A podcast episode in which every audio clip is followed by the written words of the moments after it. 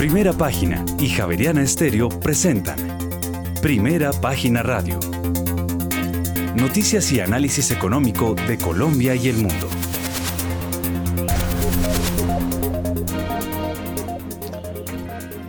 Muy buenos días, son las 6 de la mañana y dos minutos. Les damos la bienvenida a una nueva emisión de Primera Página Radio. En este miércoles 9 de noviembre del año 2022 tendremos todas las noticias y el análisis económico de Bogotá, Colombia y el mundo hasta pasadas las 8 de la mañana. Bajo la dirección de Héctor Hernández y Héctor Mario Rodríguez, hoy presentamos. Los conciliadores de la reforma tributaria no lograron ponerse de acuerdo este martes en el texto que presentarán a las plenarias del Congreso y volverán a reunirse este miércoles. Y en octubre de este año las tendencias de TES subieron 1,06% frente a septiembre del mismo año a 450,8 billones de pesos. Y en los primeros ocho meses de 2022 el sistema financiero colombiano perdió 2,54 billones de pesos casi únicamente por el balance muy negativo del sector de pensiones y cesantías. Y en el décimo mes de este año la inflación núcleo 15 del Banco de la República subió 80 puntos básicos frente a septiembre a 10,84% un máximo de desde junio de 1999. Y en los primeros nueve meses de este año Ecopetrol alcanzó una utilidad neta de 26,6 billones de pesos. Las inversiones orgánicas del grupo Ecopetrol acumuladas al tercer trimestre ascendieron a 3.675 millones de pesos. Y por otra parte, la Aeronáutica Civil negó la autorización para la alianza propuesta entre Avianca y Viva. Tendremos estas y otras noticias hoy en primera página radio 6 de la mañana y 3 minutos. Héctor Mario Rodríguez, muy buenos días y feliz amanecer. Feliz amanecer, don Juan Sebastián, oyentes de primera página Radio Javeriana Estéreo. Pues sí, eso iba a ser una vagabundería. Crear el mayor, la mayor aerolínea de bajo costo y bien cara que es, ¿no? Ya vieron a cómo están los tiquetes este fin de semana, pues eso era lo que querían perseverar, eh, no se logró y ahora Viva eh, se alega en quiebra, ¿no? Como también revelamos en su debido momento, que será el alegato ante la aeronáutica civil. Eh, bueno, en rojo pintan los futuros de Wall Street a esta hora y la noticia es la operación que se reveló ante la Comisión de Valores de Estados Unidos, por la cual entre el primero y el 7 de noviembre, Elon Musk o Elon Musk, como dicen los puristas, eh, vendió 3.950 millones de dólares de sus acciones de Tesla. O sea, casi 4 mil millones de dólares. Se creía que iba a utilizar 5 mil millones de dólares. Todavía le quedaba el paquetaco controlante grande de Tesla, pero esto hizo que la acción se precipitara por debajo de los 200 dólares, la acción de, Tesla. Eso quiere decir que vendió a precios entre 203 y 219 dólares, eh, como decimos en la primera semana de noviembre. Y ya salió el famoso eh, comentarista de CNBC, el eh, presentador de Mad Money Lightning Round, Jim Cramer, y dijo que Tesla tiene el peor gráfico que he visto en mi vida y por eso está pasando lo que está pasando. ¿Qué es lo que está pasando? La acción cae ya 23%, la acción de Tesla, por lo que se sabía que iba a pasar para, para pagar parte de Twitter, esto era lo que tenía que hacer el señor Mox, vender acciones en Tesla para darse liquidez, pues porque las otros préstamos y accionistas puente que le están ayudando en la operación de 44 mil millones de dólares por Twitter no le están eh, ayudando mucho. De hecho, reveló un dato. Twitter está perdiendo 4 millones de dólares diarios eh, por las circunstancias que está atravesando en estos momentos don Juan Sebastián. Y como dijimos, les vamos a hablar más adelante de cómo va Ecopetrol, los resultados y todo lo que sigue pasando en los negocios y la economía de Colombia y el mundo, Juan Sebastián. Sí, señor, y entre tanto nos vamos para Estados Unidos porque los resultados de las elecciones eh, de medio mandato siguen siendo inciertos y los republicanos parecen ir a hacerse con el control de la Cámara de Representantes. Sin embargo, la carrera por el Senado parece demasiado reñida en ese momento y muchas de las cuestiones más competitivas siguen aún sin decidir. A medida que se intensifica la carrera por el control del Congreso de Estados Unidos, los mercados esperan ganancias republicanas, un resultado que probablemente moderará el gasto y la regulación de los demócratas, pero establece será una dura lucha por elevar el techo de la deuda de Estados Unidos el próximo año. Un Congreso dividido también se considera un resultado más favorable para los mercados financieros. Los futuros de Wall Street se mantuvieron estables en las primeras operaciones. Los inversionistas también están esperando esta semana los datos de precios al consumidor de Estados Unidos para octubre que se publicarán mañana para determinar si la agresiva política de ajuste de la Reserva Federal ha ayudado a reducir la inflación alta de décadas. Se espera entonces eh, se muestra una caída de la cifra anual del IPC hasta el 8% en octubre frente al 8,2% del mes anterior, mientras eh, que todo apunta a que la cifra subyacente que excluye los volátiles precios de los alimentos y la energía descenderá del 6,6 al 6,5% anual. El índice dólar que sigue la evolución de esta moneda con respecto a una cesta de otras seis divisas principales sube 0,1% hasta 109,62 tras perder alrededor de un 1% en lo que va de la semana. Mil gracias, don Juan Sebastián. Pues a esta hora eh, vamos a ir con nuestros analistas invitados. Ya están conectados dos, seis y ocho minutos de la mañana. Vamos con Arnoldo Casas, el director de inversiones, gestión de activos de Credicor Capital Colombia, economista con un MBA y especialización en finanzas. Fue director de inversiones de mercado local y a cargo de la vicepresidencia de gestión de activos de Credicor de la antigua, bueno, no, de la antigua no, de activos de Credicor Capital S.A., que todavía existe. Bueno, Arnoldo Casas, bienvenido a Primera Página Radio. Oye. Ahora sí, don Arnoldo, Bienvenido a Primera Página Radio.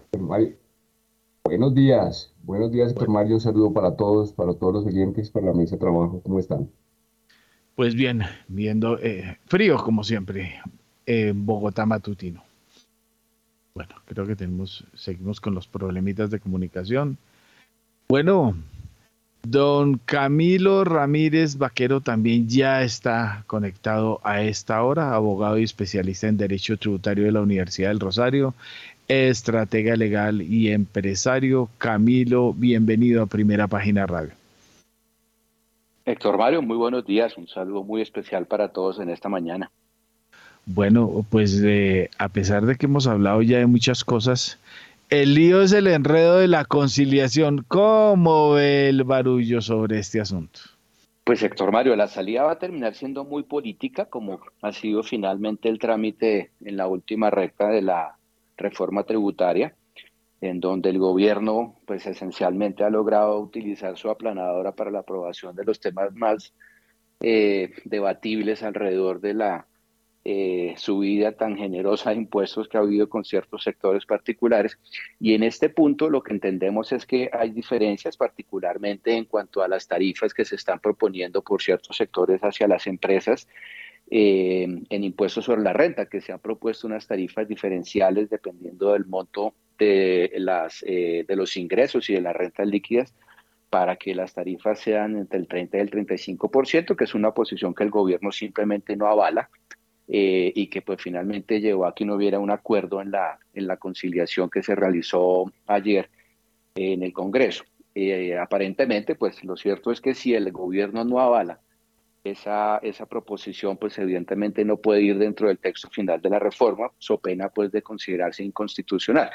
De manera que tiene que pasar el examen del, el reglamento del Congreso que indica que si no hay un acuerdo a este nivel, pues tendrá que pasar a las plenarias, en donde lo más probable es que la planadora del gobierno finalmente sea utilizada para aplacar esos ánimos de, bajarle a las tarifas de los impuestos a las compañías. Oiga, Camilo, venga, eh, anticipémonos a una cosa que es bien interesante en este asunto. Mucho se ha hablado de cómo arrancó el gobierno, cómo se alineó con unos intereses eh, de los politiqueros eh, de siempre, de los cuales denigraba el, la izquierda que iba a subir a cambiar el país y terminó casada con, con las peores niñas del barrio. Y mm, eh, peor de, perdón con lo de las niñas, ¿no? Bueno, eh, bueno, y ya hemos visto que obviamente, como usted lo dijo, es un tema netamente político y para eso es el Congreso. El Congreso es el epicentro del tema político. Eh, ¿Qué pasa este examen? Bien, eh, eh, se alinderó, eh, consiguió ministro de Hacienda demostrar que ha, logrado ser el polo a tierra, lo que se quiera. Pero anticipémonos a un tema que debe venir y que yo lo veo mucho con muchas de las circunstancias, muchos de los anuncios, incluso vi en la tributaria hasta un tema de eh, préstamos del ICETEX, que no sé si eso técnicamente va a pasar a un examen de la Corte. Anticipémonos al tema judicial. O sea, se ha analizado mucho de eh, hacia dónde va el pacto histórico, hacia, hacia dónde van los acuerdos políticos, cómo se lograron las mayorías en el Congreso y estas cosas, pero nadie ha tenido en cuenta que en un mediano plazo van a tenerse que someter las cosas que pasen por el Congreso y algunas disposiciones que el gobierno ha creído que no necesita pasar por, por el Congreso y que puede emitir como decretos o, otros asuntos eh, para hacer cambios. Todo eso va a tener que pasar por el sedazo de la Corte. Ese eh, asunto judicial, ¿usted cómo lo ve? ¿Cómo ve esas cargas? Porque uno ve a, un, a, un, eh, a unas cortes especialmente la constitucional, que no veo muy cercanas al gobierno. ¿Usted ha tenido eso en sus presupuestos? Pues la verdad es que sí, Héctor Mario. Yo creo que dentro de todo el análisis que se ha venido haciendo durante todo este proceso legislativo, pues digamos que todos los, los que trabajamos en estos temas hemos tenido claro que el, el marco constitucional es bastante claro y en términos muy concretos, eh, el debate que se va a presentar aquí, pues aparte de todos los debates que siempre son formales sobre la, el acomodamiento pues, del proceso legislativo al, al, reglamento del Congreso y a las normas constitucionales, que siempre es uno de los temas que, primero se analiza, dentro de los cuales muy probablemente está el que usted menciona, y es la existencia de los famosos micos en, en, una, en, una, en un proyecto pues, de reforma tributaria que teóricamente no debería incluir aspectos que no sean directamente relacionados con el objeto de la ley y habrá que ver, no conozco el texto particular sobre el tema de lo del ICETEX, pero pues sí claramente no tiene una connotación eh, ascendística o relacionada con el tema tributario, pues seguramente será declarado inexequible. Los otros temas más de fondo están asociados con el tema de la potestad del Congreso de, de crear impuestos y de modificarlos, que en Colombia pues hay una ya larga tradición constitucional sobre el tema, que le establece unos límites muy claros y digamos que el más importante es el de que el, Congreso no puede terminar violando el principio de capacidad contributiva, es decir, que no se pueden establecer impuestos que sean manifiestamente desequilibrados para ciertos sectores eh, y que no atiendan la capacidad o la riqueza real del contribuyente para pagar impuestos al punto de que se consideren expropiatorios. Ese principio pues será objeto de debate porque creo que el problema más de fondo cuando se suben los impuestos es entender primero si efectivamente el Congreso tiene la capacidad, la capacidad de hacer una subida tan dramática como la que estamos viendo en algunos sectores. Y segundo, si se pueden establecer reglas que con el incremento de las tarifas y las bases, eh, pues lleven finalmente que esos sectores que son especialmente afectados, pues eh, tengan que soportar exclusivamente esa carga tributaria a diferencia del resto de los contribuyentes. Esos dos temas se van a ver claramente analizados por la Corte Constitucional. En cuanto a, primero, repito, las sobretasas que se están imponiendo al sector financiero, al sector petrolero y minero, y en segundo término, en cuanto a la prohibición que incluye la ley de la deducción de las regalías que pagan estos sectores. Eh, lo que se espera de la Corte Constitucional, evidentemente, es que haya un pronunciamiento de fondo sobre esos aspectos y lo que no sabemos es si la Corte puede llegar a hacer un análisis cuantitativo sobre ese tema. Es decir, si la Corte puede entrar a decir es que si usted va más allá del 35%, del 40%, o es que la tarifa efectiva le quedó grande porque está en el 60%, eh, entonces es inconstitucional. Yo creo que a ese punto no se va a llegar. Y gran parte del debate que se ha generado alrededor de esta reforma es el de la tarifa efectiva, que la posición del gobierno nacional es que la tarifa efectiva no pasa de ser del 38%, mientras que los gremios dicen que llega al 60 y pico, la, la, la Cámara de Comercio Colomboamericana estaba calculando que llegaba al 70 y pico, cada cual tiene su propio análisis de la tarifa efectiva y efectivamente, perdón la redundancia, tendrá que analizarse ese tema, pero no creo que lleguemos, como decía hace un segundo, al punto de que la Corte establezca un límite cuantitativo en la tarifa efectiva. Pero sí va a ser un análisis muy interesante y la creo que existe en, casi todos los, los, operadores en estos temas tributarios es que hay una Corte Constitucional que ha sido siempre un estandarte de la institucionalidad en Colombia y con independencia pues realmente del origen de los de los magistrados, digamos que como corporación hay una tradición de independencia real frente a los demás poderes y pues que finalmente está amarrada su propia jurisprudencia que garantiza que haya ya unos precedentes que tendrán que respetarse para efectos de cualquier fallo que se profiera en este sentido. Pero es muy claro que a lo largo del año 2023 vamos a tener una avalancha de demandas y esperamos que en el mismo 2023 se fallen para que haya mucha más certeza sobre cuál es finalmente el marco que va a regir eh, el tema tributario en esos aspectos en Colombia. Muy bien, gracias Camilo. 7 de la mañana y 18 minutos. Y por otra parte, los precios del petróleo caen por la acumulación de los inventarios de Estados Unidos y las preocupaciones de China por el COVID. Los datos del Instituto Americano del Petróleo indicaron que los inventarios de petróleo crudo de Estados Unidos aumentaron alrededor de 5,6 millones de barriles la semana pasada, un aumento mayor al esperado. Los datos oficiales de existencias de crudo de la Administración de Información de Energía se publicarán más adelante durante esta sesión. El petróleo de referencia Brent llega a 90 dólares con 86 centavos el barril, pierde 0,52%, mientras que el WTI desciende 0,55% hasta ahora y ya llega a los 88 dólares con 42 centavos el barril. Mil gracias, don Juan Sebastián. Eh, bueno, a esta hora, 6 y 19 minutos de la mañana, estamos ya con Julio César Herrera, nuestro analista petrolero, ¿desde dónde? ¿Aguantando Bogotá o ya eh, entrando también en los estertores del frío en Texas? Buenos días, Héctor. Eh, buenos días a la mesa de trabajo, los analistas y los apreciados oyentes. ¿no? Eh, rumbo México en este momento. un gusto saludarles.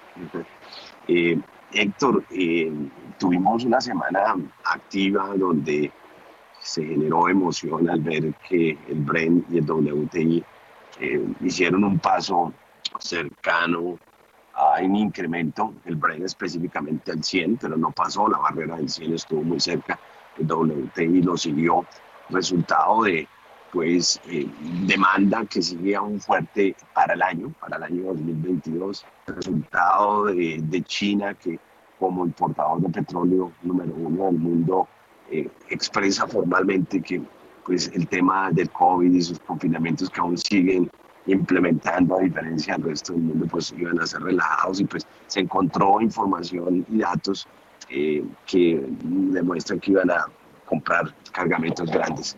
Los inventarios venían las semanas anteriores bajos, pero eh, han cambiado un par de cosas y la pregunta es, que me han hecho y que lo debemos hacer es, bueno, va a superar el Brent 100 dólares y mirando la información vemos aspectos hoy miércoles que como Juan Sebastián mencionaba, uno, el nivel de inventarios creció eh, significativamente, 6 millones eh, el nivel de inventarios de los Estados Unidos. Eh, los inventarios de la Reserva Estratégica han bajado porque se han seguido utilizando esos inventarios para suministrarle a las refinerías. Estamos en unos 197 millones de barriles. Recuerden que la Reserva Estratégica viene de tener 600 millones de barriles de crudo. Estamos, la hemos reducido a, un tercio prácticamente y esto pues es importante para lo que viene de futuro del petróleo. Eh, la Agencia Internacional de y el API también empezaron a mirar al 2023 y redujeron la demanda. Ven un 2023 donde la demanda que está ahorita en los cerca de los 100 millones de barriles al día la ven solo crecer 1.2 cuando unos la hemos visto crecer en 2 millones, 2 millones de, barriles al día. Entonces eso, eso es relevante, eh, eso genera preocupaciones y se puede decir que eh, con estas preocupaciones de demanda puede ser eh, la probabilidad baja de que el Brent supere los, los 100 dólares, va a sostener ahí muy cerca las preocupaciones geopolíticas también que existen en el momento. Y hay un aspecto que cual quiero entrar y es lo que pasó en los Estados Unidos ayer con las elecciones de midterm. Eh, si ustedes observan, eh, el Senado se está debatiendo en este momento, eh, está en la raya de llegar a ser o demócrata o republicano, parece ser una mitad o mitad la Cámara hay estados que eh, quedaron totalmente rojos, como Florida, Santi gana, en Florida era republicano, en Texas Abbott gana y en California, que son tres estados de referencia para los latinos, eh, quedó eh, demócrata. ¿Por qué es esto importante para el petróleo? Porque es claro que una, un éxito republicano contrarrestaría muchas de las presiones demócratas y que Joe Biden tiene muy en contra y los mensajes hago hacia las petroleras. Y aquí en Colombia llueve, por allá no descansa, aunque yo creo que eh, se está haciendo de una manera diferente, pero eh, también la posición demócrata hacia la industria no ha sido fácil. Y eso lo que ha hecho en los mercados es que pues, se ve que al quedar un Senado equilibrado, la misma visión sobre la industria no va a cambiar mucho porque los demócratas van a seguir en su agenda bien agresiva eh, de transición energética. Y eso es un dato importante para hoy. Eso puede hacer que retroceda el trigo entre hoy y el viernes eh, uno o dos dólares dados los resultados. Aún no se ha aterrizado el resultado final de, de eh, Senado, está en ese debate si aún en, en, los conteos de detalle, pero pareciera que quedara de una manera que sería como mitad y mitad el resultado de las elecciones. En este momento tenemos 48 demócratas en el Senado, 47 republicanos y contando unos votos finales. La Cámara, 72 demócratas, 199 republicanos. Y eso también ha afectado los precios del petróleo. Oiga, Julio César, a, pesar de que el de que el sonido no está demasiado bueno, a esta hora Standard Poor's 0.04% en futuros. Eh, de todas maneras, el análisis que yo veo de las elecciones es que a pesar de que ganan los republicanos, ni ganaron tan contundentemente como se preveía, ni los eh, demócratas terminaron tan derrotados. Y segundo, que el gobernador de Florida es el que surge como el mejor candidato para ser próximo eh, candidato de los republicanos aunque hay que esperar el 15 el gran anuncio que va a hacer desde Maralago Trump y que puede ser su candidatura de nuevo a la presidencia? Totalmente de acuerdo, doctor Mario. No estuvo nada fácil la contienda. Eh, fue una competencia y en varios estados, en los en Texas, eh, Florida, pues eh, se destaca, porque Florida sí los republicanos barrieron. y lo que dice DeSantis, DeSantis ha estado reduciendo eh, una aproximación eh, muy querido entre muchos, muchos círculos republicanos, lo ven como un posible sucesor a, Trump y, y no sorprendería que él pudiera ser el candidato, pero hay que esperar lo que usted dice, a ver eh, cómo Donald Trump se posiciona los de estos problemas legales. Pero no fue una competencia fácil, fue una competencia compleja. se esperaba que eh, en algunos estados los resultados republicanos fueran mejor, pero no lo fueron. Mil gracias, eh, don Julio César. Bueno, eh, 6 y 26 minutos de la mañana. Intentamos de nuevo con Arnoldo Casas, el director de inversiones y gestión de activos de Credicor Capital Colombia. Arnoldo, bienvenido a Primera Página Radio. Buenos días, Héctor Mario. Ya Eso. Ahora sí, su merced, hágale. Eh, no, pues a ver, digamos a nivel general, yo creo que estamos pasando por un momento de, calma. Creo que todas las, noticias generales que, han venido saliendo, creo que lo último que nos quedaba era, todo este tema electoral en Estados Unidos que, que deja el, Congreso y el, y el aparato político un poquito fraccionado. Eh, se pensaba que la victoria, como lo mencionaba ahorita eh, Julio César, em, pues iba a ser un poco más contundente del lado de los, de los republicanos. Y, pues a nivel general yo creo que la presión sobre la inflación y las tasas de interés que es algo muy, muy importante para destacar como que ya empieza a, dar algunas señales, ¿no? Ayer salieron cifras de precios al productor en China y, pues obviamente todos los, todos estos indicadores con un sesgo bajista importante que seguramente también se va a traducir allá en, caídas en la inflación. Eh, recientemente pues hemos tenido un retroceso tanto de los metales, los precios de la energía relativamente estables, los bienes agrícolas cayendo.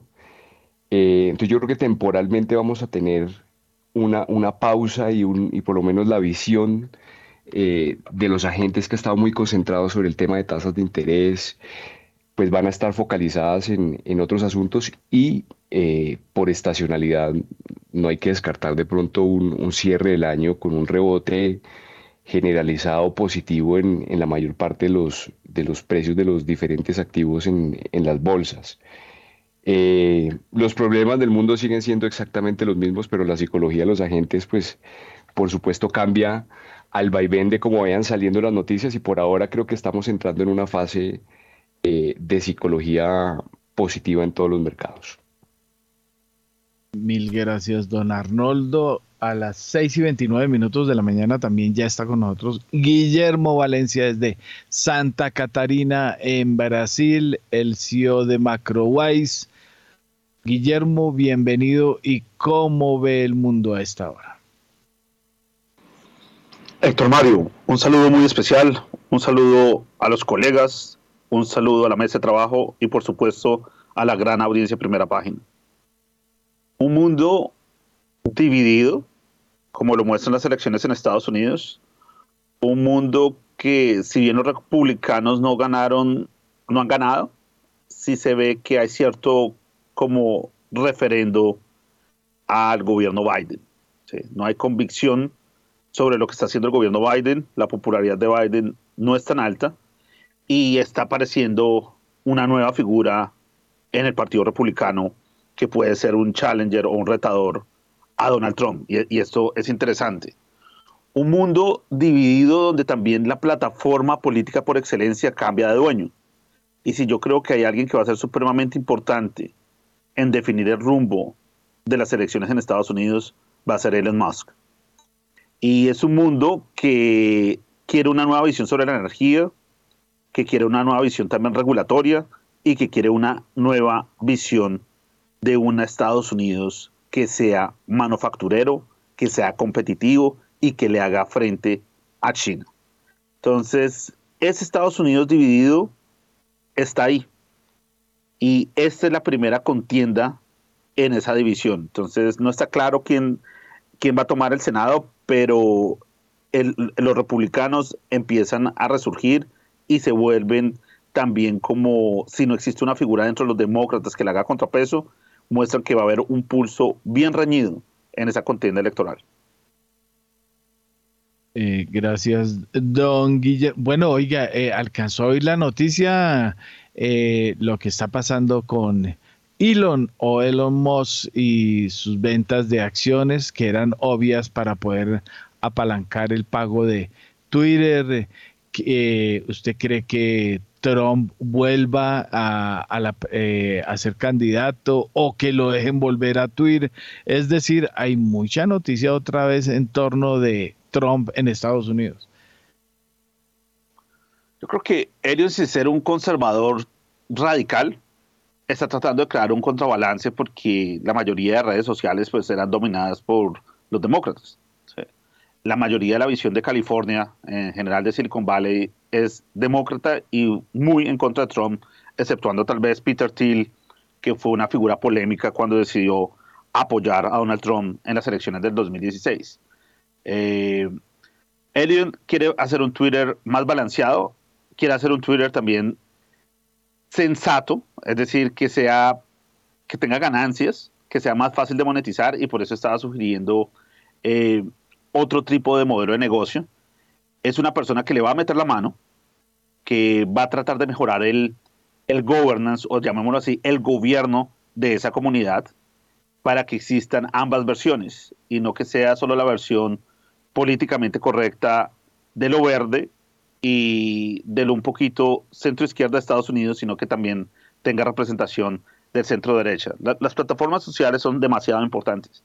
Las plataformas sociales definen la opinión y al definir la opinión tiene una incidencia profunda en nuestras democracias. La ironía de la democracia es que si bien representa el voto de las mayorías, las mayorías pueden ser manipuladas, las mayorías pueden ser correlacionadas y las mayorías pueden ser atrapadas en una polarización increíble que lo hemos visto en Latinoamérica, se ha visto en Estados Unidos y tal vez se va a manifestar de manera más radical en Europa. Entonces, ese es el mundo en que estamos. Y la redefinición de la democracia tiene mucho que ver con la redefinición de las redes sociales. Tiene que ver mucho de cómo nos coordinamos como comunidad para hacer algo más que dar like o dislike, o sea, que nos gusta y que no nos gusta.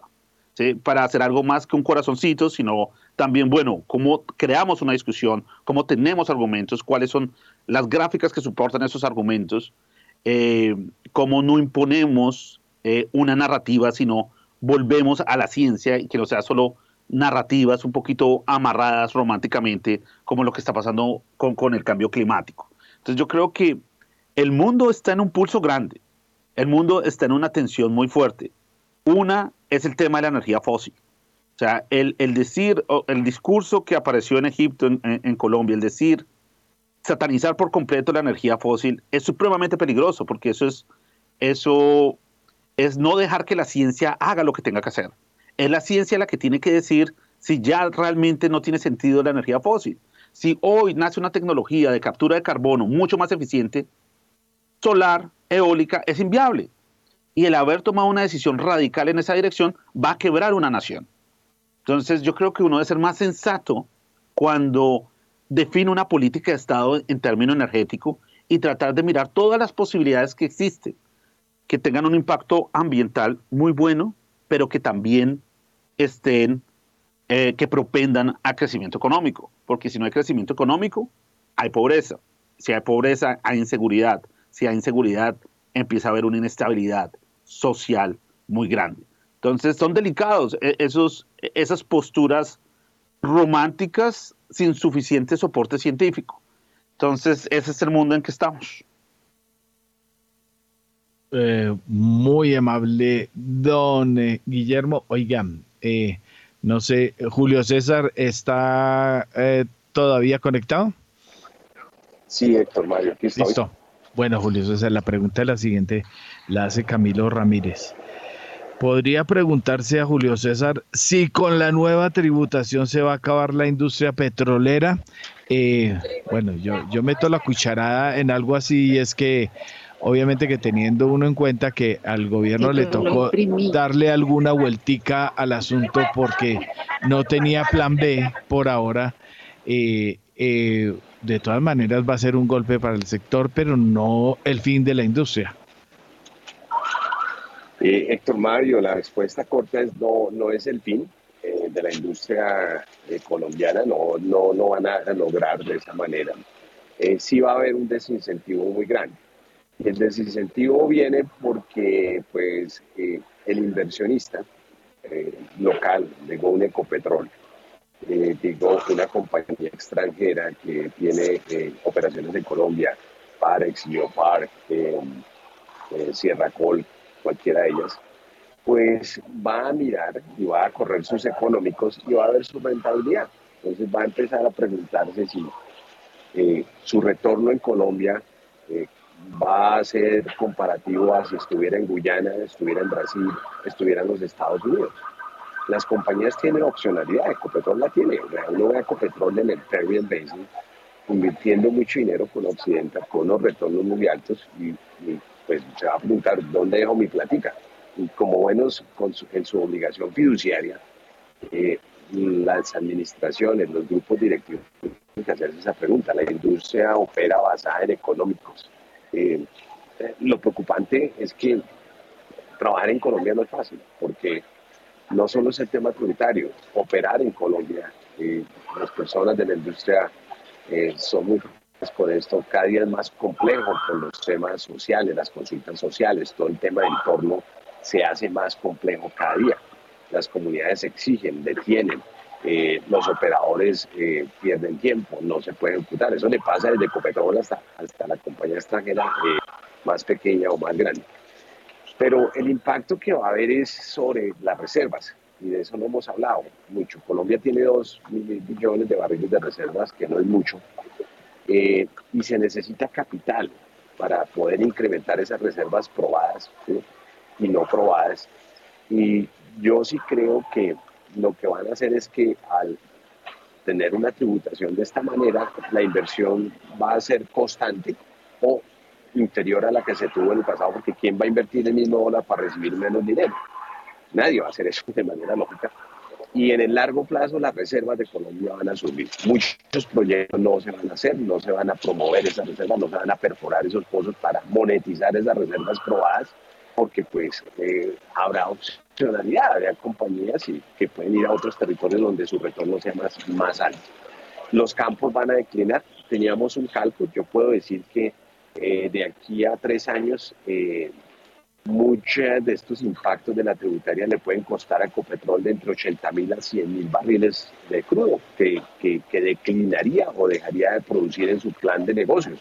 Eh, y eso es severo para el país. El país no ha pasado 735 mil, 736 mil barriles al día.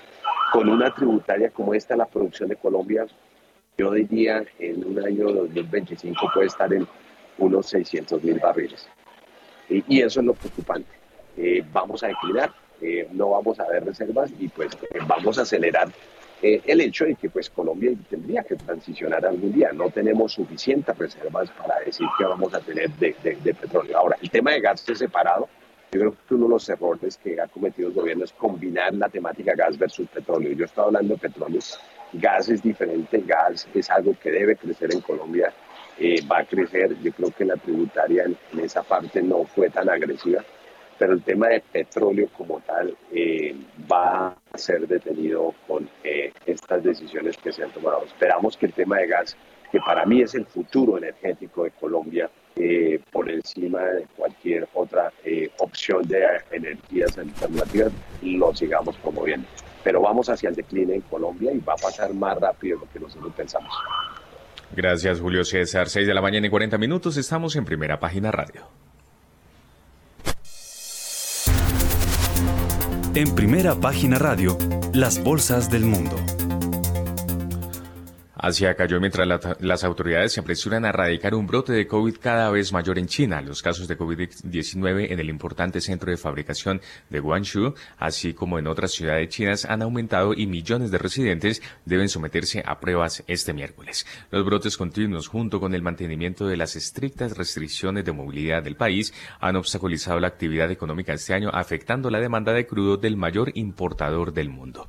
El Nikkei de la bolsa de Tokio bajó 0,56 el selectivo más amplio, el Topix, perdió 0,41%. El índice de referencia de la bolsa de Shanghái perdió 0,53%, mientras que el parque de Shenzhen retrocedió 0,79%. El índice Hang Seng de la bolsa de Hong Kong cayó 1,20%, mientras que el Kospi de la bolsa de Seúl ganó este miércoles 1,06%. Finalmente, el índice de valores tecnológicos Kosdaq subió 0,18%. Por otra parte, Europa se desploma desde los máximos de ocho semanas por por los datos de las elecciones intermedias de Estados Unidos. Con la agenda legislativa del presidente demócrata Joe Biden amenazada, los más recientes resultados apuntan a que los republicanos toman el control de la Cámara de Representantes, lo que crea la posibilidad de un estancamiento político, mientras que la carrera por el mando del Senado parece demasiado reñida. El IBEX 35 de Madrid a esta hora cae tan solo 0,10%. El índice DAX alemán cotizaba 0,81% a la baja. El CAC 40 de París caía 0,45% y finalmente el FTSE 100 de Londres bajaba 0,38%. Hagámosle a las latinas y a las referencias para salir de una vez. Las bolsas latinoamericanas en primera página radio. 6 de la mañana y 42 minutos y los mercados accionarios de Estados Unidos anotaron su tercera sesión consecutiva con ganancias gracias a un mayor apetito por el riesgo en lo que se esperan los resultados de las elecciones intermedias en Estados Unidos. El mayor aumento lo reportó el Dow Jones con un eh, aumento del 1,02%, seguido del Standard Poor's 500, que mostró una ganancia del 0,56% y el Nasdaq 100 avanzó 0,49%. El índice Standard Poor's Merval de la Bolsa de Comercio de Buenos Aires ganó 0,06%. El índice Ibovespa de la Bolsa de Valores de Sao Paulo subió 0,71%. El índice de precios y cotizaciones de la Bolsa Bolsa Mexicana de Valores aumentó 0,25%, mientras que el índice MSCI Colcap de la Bolsa de Valores de Colombia avanzó 0,68%. El índice IPSA de la Bolsa de Santiago de Chile ganó 2,20% y finalmente el índice general de la Bolsa de Valores de Lima subió 0,55%. En primera página radio, las claves de la jornada. A las 6 y 43 de la mañana y arrancamos en Europa porque allí el Banco Central Europeo celebrará su reunión de política no monetaria. Estaremos muy pendientes de si el organismo emite algunas declaraciones sobre las previsiones económicas. Se destacan la balanza comercial y la tasa de desempleo de Portugal, el prelanzamiento del boletín económico del Banco Central Europeo, el impacto del reciente aumento de la inflación en los hogares de bajos ingresos y finalmente se harán a conocer los resultados de la encuesta de expectativas de consumidor del Banco Central Europeo del mes de septiembre. En Estados Unidos se darán a conocer las cifras de solicitudes de hipoteca del MBA y, la, y los inventarios mayoristas correspondientes a septiembre. El mercado estará muy atento a los datos de inventario oficiales de Estados Unidos de la Administración de Información de Energía, esto para obtener una visión más detallada de la demanda en la economía más grande del mundo. Y en China se conocerá el dato del índice de precios al consumidor y también se dará a conocer el índice de precios de producción. Mil gracias, eh, don Juan Sebastián. Bueno, 6 y 44 minutos de la mañana. Don Arnoldo Casas, em, su comentario a esta hora, em, a pesar de que mucho se ha hablado en las últimas horas sobre estas famosas elecciones intermedias eh, de Estados Unidos, eh, siempre em, he leído entre los analistas que eh, en verdad en el, eh, eh, tienen poco impacto en el mundo macroeconómico mundial, a pesar de que pues pueden augurar un cambio de gobierno y, y uno ve a, yo recuerdo a, Joe Biden y me recuerda mucho a un presidente que tuvimos, Virgilio Barco, perdido en los escenarios y en otras circunstancias por cuestiones personales de enfermedad y lo veo en las mismas circunstancias perdido en, eh, desde el punto de vista político y segundo desde el punto de vista personal. Pero vamos al tema al que le apunta todo el mundo eh, en estas próximas horas. El IPC de Estados Unidos, ¿cómo la ve? Pues a ver, Héctor Mario, yo no me atrevo a dar una cifra sobre el tema, lo que sí muestran los datos y, y creo que va a ser el, efecto contundente del tema es qué va a pasar con, la inflación de los sectores de servicios. Eh, porque todas las otras estadísticas están revelando, en, Estados Unidos, a diferencia, digamos, de lo que puede pasar acá en un país como Colombia, donde el índice de precios al productor por cuenta del dólar está subiendo de una manera fuerte y, limita la posibilidad de que, de que haya control a la inflación por el lado del consumidor en Estados Unidos, y viene pasando lo contrario todo lo que tiene que ver con, con, el, con el índice de precios al productor ha tenido un retroceso en los últimos meses. Yo creo que eso se va a tener que capturar en el dato de inflación. Em, luego yo soy optimista sobre ese tema y sobre los meses que vienen, ¿no? Porque al final em, Estados Unidos está beneficiando del dólar fuerte. Eh, los precios de las materias primas también están en descenso y así como afecta a China de manera positiva, también afecta a Estados Unidos, que son dos núcleos de producción importantes. Entonces yo creo que desde ese ángulo deberíamos nosotros eh, tener eh, cierta calma, tranquilidad y yo creo que eh, ojalá no me equivoque, pero esto debería ser recibido con optimismo porque después del último discurso que tuvo la Reserva Federal en su discusión de decisión de política monetaria, pues la gente quedó como confundida, como que no importaba eh, la magnitud, eh, no importaba la, la velocidad, sino la magnitud de la subida de tasas y, y todo el mundo quedó perdido en el tema. No se sabe si es el 5%, si es el 4.5%, pero, pero creo que un buen dato de inflación va, va a dar, digamos, un, va a servir, digamos, de catalizador para una psicología, eh, digamos, positiva. ¿Qué sí, me, sí pasa con la inflación? Y, y yo creo que esto es la, la, inflación al final termina siendo como una, casi como una pandemia, ¿no? Estamos en una primera ola de la inflación. Y, y hay, hay cosas que hay que tener en consideración, eh, un poquito técnicas desde el lado de de la economía, pero la velocidad del dinero en Estados Unidos ha venido subiendo. Eso es algo que no había pasado, venía en descenso desde hace muchos años, pero el hecho de que el dinero haya salido de la inflación que había en los activos a la economía real a través de los subsidios y todas las políticas que tuvo eh, que han tenido que ha tenido este gobierno demócrata pues ha venido incrementando esa velocidad y cuando sube la velocidad pues yo creo que ahorita vamos a entrar en una fase en la cual va a haber una ralentización de la acomodación de la política monetaria. Si hay una desaceleración más grande en el 2023 o una desaceleración que invite a la Reserva Federal a ser, a reducir las tasas de interés, no me cabe la menor duda que vamos a tener una segunda oleada de inflación hacia el 2024. Entonces yo creo que eso por ese lado, eh, pero por ahora yo creo que de, corto plazo las variables deberían apoyar. Eh, la visión que tiene todo el mundo, todo el mundo de una convergencia rápida eh, a la baja en Estados Unidos. Oiga, Arnoldo, usted que está en Credit Corp, que tiene que ver mucho con la región, ¿cómo está viendo los movimientos de, la región? No sé si se ha, se ha ahondado en, fenómeno Lula, los anuncios de eh, que en enero va a haber un restablecimiento del frente común latinoamericano o al menos sudamericano entre los eh, eh, presidentes zurdos que subieron en la región y los que ya estaban. Pero segundo, uno ve también el, matiz en, en, Chile, en donde Boric, según veo en una nota, eh, va a ceder algo en su reforma tributaria que se discute en el Congreso con tal de que le aprueben la reforma pensional? Bueno, la reforma pensional en, Chile es un, es un efecto dramático, ¿no? Es un tema, es un tema fuerte. Em, yo creo que, como usted lo menciona, pues obviamente Latinoamérica está avanzando casi como un todo, ¿no? Y ayer eh, el presidente del Congreso colombiano, pues, manifestó su intención. Hay una, hay una unidad eh, regional en muchos sentidos, uno de ellos el, la batalla y la lucha por el, la defensa de la Amazonía y el control del cambio y la contribución que vamos a hacer nosotros como región al, cambio climático. Em, yo creo que nosotros, sin lugar a dudas, independiente de, de, la orientación política que tienen los gobiernos hoy en día, pues nuestra región no deja de estar conectada y nosotros somos los proveedores de muchas materias primas importantes para el mundo.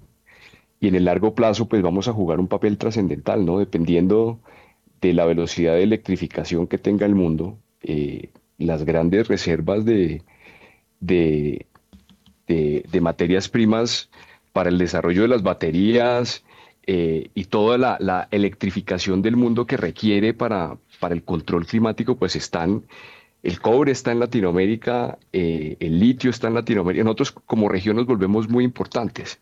Entonces, en una, en una ola de largo plazo, yo creo que independiente de la orientación del gobierno, obviamente, eh, lo que necesitamos es tener un control fiscal que por la orientación hoy en día de, de, los, de los mandatarios de pronto no está ahí, pero sí viene una oleada de materias primas, como ha sido la historia latinoamericana desde que la conocemos después de la, de la colonia, conectado a, las grandes tendencias del mundo. Entonces yo, yo veo, nosotros vemos esto con una, con una, con, optimismo y positivismo. Obviamente estamos acá, estamos comprometidos con la región, eh, estamos viendo un ecosistema de emprendimiento bien significativo en, en, Latinoamérica, todo el, ecosistema de, de fintech, eh, de toda la tecnología de la información, de la, de la inteligencia artificial, un ecosistema que está funcionando muy bien en Brasil y una región que definitivamente está conectada por las materias primas a la economía global. Eh, ojalá que en una segunda oleada de materias primas y en esta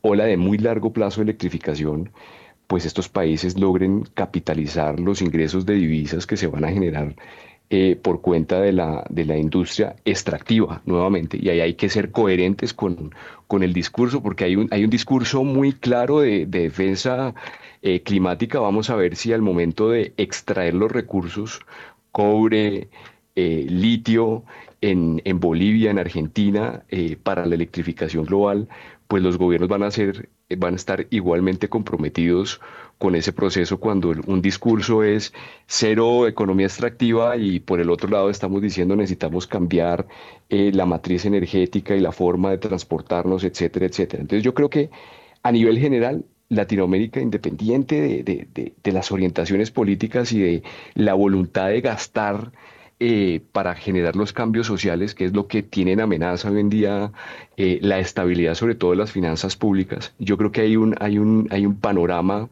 eh, de economía donde estamos nosotros invitados como, como, como región a, a jugar un papel protagónico en el, en el mediano y en el largo plazo. Entonces, ahí estamos. el corto plazo pues para qué discutirlo, nos castigaron 2020, 2021 en las acciones. Eh, este 2022 Latinoamérica ha sido el mercado con mejor desempeño a nivel global. Eh, no hemos caído, digamos que en, un, en, un, año donde todo cae el 20%, tener una valorización de 2, 3, hasta 5%, pues es un, es un, diferencial significativo.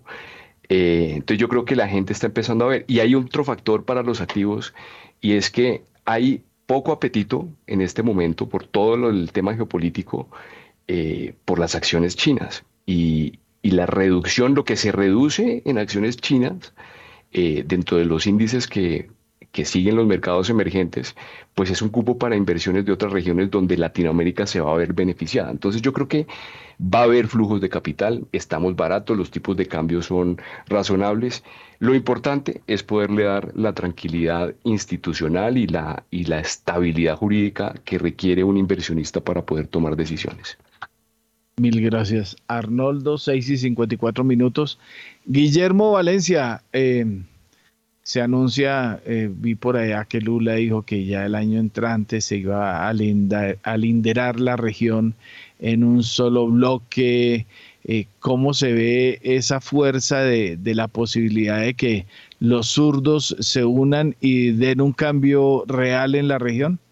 Héctor Mario, yo, yo creo que, a ver, esa pregunta es bien difícil. ¿Cómo la respondemos de una manera no diplomática. No diplomática.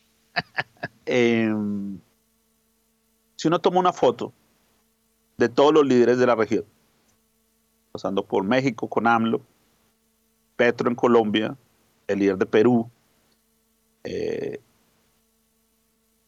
Brasil, Argentina, evidentemente todo está hacia la izquierda. Yo creo que en esa foto solo falta una persona, es Xi Jinping, la realidad de Latinoamérica va a ser bien diferente a la que estamos acostumbradas en términos de flujos de capital. En términos de flujo de capital, cuando pensamos en papeles latinoamericanos, el mayor proveedor de, esos flujos siempre fue Estados Unidos. Eh, o siempre fue inversionista internacional, pero de alguna manera esos flujos venían de dólar. Ahora, en un dólar supremamente fuerte, hay una alta probabilidad de tener problemas financieros importantes, problemas fiscales importantes para todos estos gobiernos de izquierda. Todos ellos necesitan su agenda social porque fue con lo que fueron elegidos y todos ellos quieren maximizar su capital político, es decir, mantenerse en el poder. Entonces, la probabilidad que tengan que reestructurar la deuda es supremamente alta. ¿Quién es un candidato por excelencia a reestructurar la deuda? China. China quiere eso. China quiere un yuan que empieza a ser más usado internacionalmente. ¿Y China qué puede ofrecer?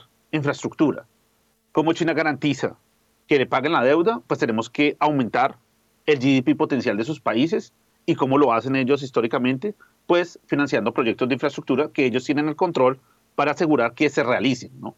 Ellos no confían mucho en, en los países que ejecutan las obras, por eso ellos piden ellos mismos ejecutarlos. Eso es lo que hicieron en África, eso es lo que están iniciando en algunos proyectos de la ruta de seda en Asia. El otro flujo importante que ya estamos empezando a sentir va a ser capital árabe, porque ellos también necesitan diversificarse del dólar, porque es que el tema que pasó con Rusia, el tema de poder amenazar a un país de sacarlo del sistema SWIFT, el tema de los tesoros que está pasando, la caída de los tesoros, hace replantear todo el sistema internacional, ¿sí? todo el sistema monetario internacional. ¿Y yo por qué voy a tener parqueadas mis reservas en tesoros de Estados Unidos? ¿No estoy más seguro invirtiéndola en otras latitudes, donde Estados Unidos no tenga un control absoluto y pueda de, alguna manera confiscar esas reservas? Entonces, para el mundo árabe también hay un incentivo muy grande para empezar a invertir en la región y evidencia de eso es lo que ha pasado en Colombia, eh, en todo el tema del GEA, pero también está pasando en otros lugares, también puede pasar en Brasil y en, más lugares. Entonces yo sí coincido con Arnoldo de que en Latinoamérica hay una oportunidad, una oportunidad que está dada, yo creo que hay tres historias diferentes en Latinoamérica, yo no pondría Latinoamérica como igual. O sea, yo creo que hay una historia en México que es totalmente diferente, que es acoplada con las cadenas de valor de Estados Unidos, el tema de nearshoring es supremamente importante. Nearshoring significa, ¿para qué produzco en China si puedo producirlo más cerca de México? Me queda la infraestructura eh, está integrada en términos de transporte y no tengo riesgo de seguridad nacional que tendría para un manufacturador americano al trabajar con China. Entonces, para México hay una oportunidad de oro y eso es independiente de que esté la izquierda o la derecha. Lo que importa es que haya un líder pragmático y AMLO entiende la importancia de esas cadenas de valor y está siendo amigable con esas cadenas de valor. El tema, el segundo tema que es interesante en Latinoamérica es el boom de commodities. Entonces, el boom de commodities tiene sentido, pero el boom de commodities también es peligroso, porque los commodities todos tienen una maniobra de volatilidad muy grande. Por ejemplo, eh, nosotros veíamos el índice productor en Estados Unidos en agosto del 2021 en, en sus máximos, en el 20%. Ahí la Fed no pensaba que la inflación era un problema hoy ha retrocedido significativamente. Eh, ya estamos a niveles del 15.4%. Hoy la Fed piensa que la inflación es el problema más grande del mundo, pero hay indicadores que ya muestran que está retrocediendo. Entonces, eso va a crear fluctuación en las materias primas. O sea, está retrocediendo es porque las materias primas están retrocediendo, porque los contenedores están retrocediendo. Entonces, si bien hay ondas de inflación, podemos estar viviendo en el 2023 una caída importante en el precio de los commodities y eso va a complicarle la vida a estos gobiernos que están en Latinoamérica. Entonces, si bien en el mediano plazo es una super oportunidad, va a agregar una volatilidad que va a ser complicado manejar esa oportunidad. Entonces, eso es lo que no me gusta de la idea de solo los commodities. Y Brasil tiene un componente diferente porque si bien tiene los commodities, también tiene una demografía muy interesante. Son 200 millones de habitantes, 100 millones de habitantes que son usuarios de Internet, una profundidad financiera en el mercado supremamente interesante y en un mundo que se está deglobalizando, en un mundo multipolar, Brasil está bien parado en términos de consumo interno y en términos de que necesitan pues esa alacena para el mundo, porque esos alimentos en la parte agro Brasil sigue siendo supremamente fuerte y en mineral de hierro Brasil sigue siendo supremamente fuerte. Entonces, si bien la incertidumbre política pone algo, yo creo que las historias de inversión de cada país en Latinoamérica es diferente. Colombia puede tener una oportunidad en términos de commodities, pero definitivamente tiene que pensar cómo maniobrar, en cómo engranarse con esa nueva realidad. Y China va a ser una nueva realidad para nosotros, para toda Latinoamérica. Nosotros no podemos ser ajenos a eso. Entonces, ese es, yo creo que va a ser el tablero geopolítico y va a ser un tablero geopolítico que va a redefinir los flujos internacionales. Gracias, Guillermo. En este momento son las 7 de la mañana y un minuto, pausa comercial y ya regresamos.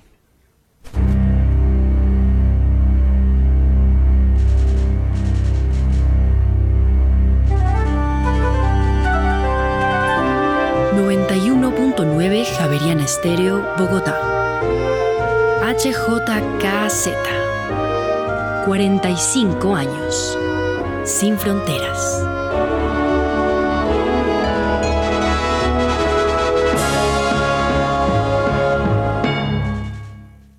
Yo elegí para que las instituciones trabajaran sin descanso por mi seguridad y la de nuestra ciudad. Trabajamos en equipo con Fiscalía, Policía y organismos de investigación para sacar delincuentes de las calles. Tenemos 2.279 capturados, más de 464 bandas desarticuladas y más de 350.000 armas incautadas. Trabajo que da resultados. En los rincones más remotos del territorio nacional, hay personas cuya vida ha seguido adelante pese a que el conflicto armado las afectó en el pasado. 50 vidas, una serie radial de la Coalición Internacional de Sitios de Conciencia y Javeriana Estéreo. De lunes a viernes a las 12 del mediodía y al finalizar Bitácora, disponible en javerianaestereo.com. Movistar adelantamos los regalos de Navidad con camisetas campeonas. Ponte la 10 activándote en un plan Movistar total desde 450 megasimétricas por 47,495 pesos mes 2 y 3 y lleva gratis una camiseta edición limitada. Compra ya en movistar.co o marca numeral 709. Nadie te da más. Aplican términos y condiciones.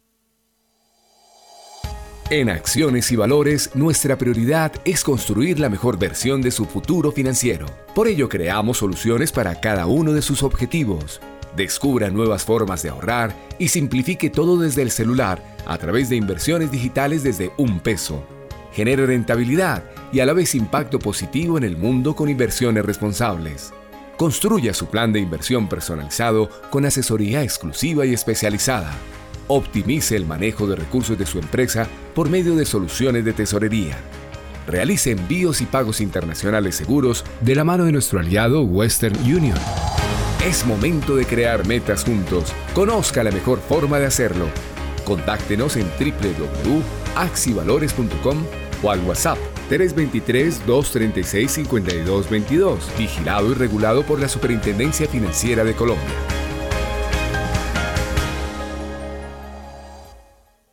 Yo elegí para que tuviéramos mejores ingresos y más oportunidades de trabajo. Gracias al pago de tus impuestos estamos cumpliendo nuestro plan de gobierno. Más de 100.000 MIPIMES han recibido apoyo y hemos generado y gestionado más de 480.000 empleos. Bogotá tiene la recuperación económica y de empleo más alta del país. Trabajo que da resultados. Javeriana Estéreo, sin fronteras.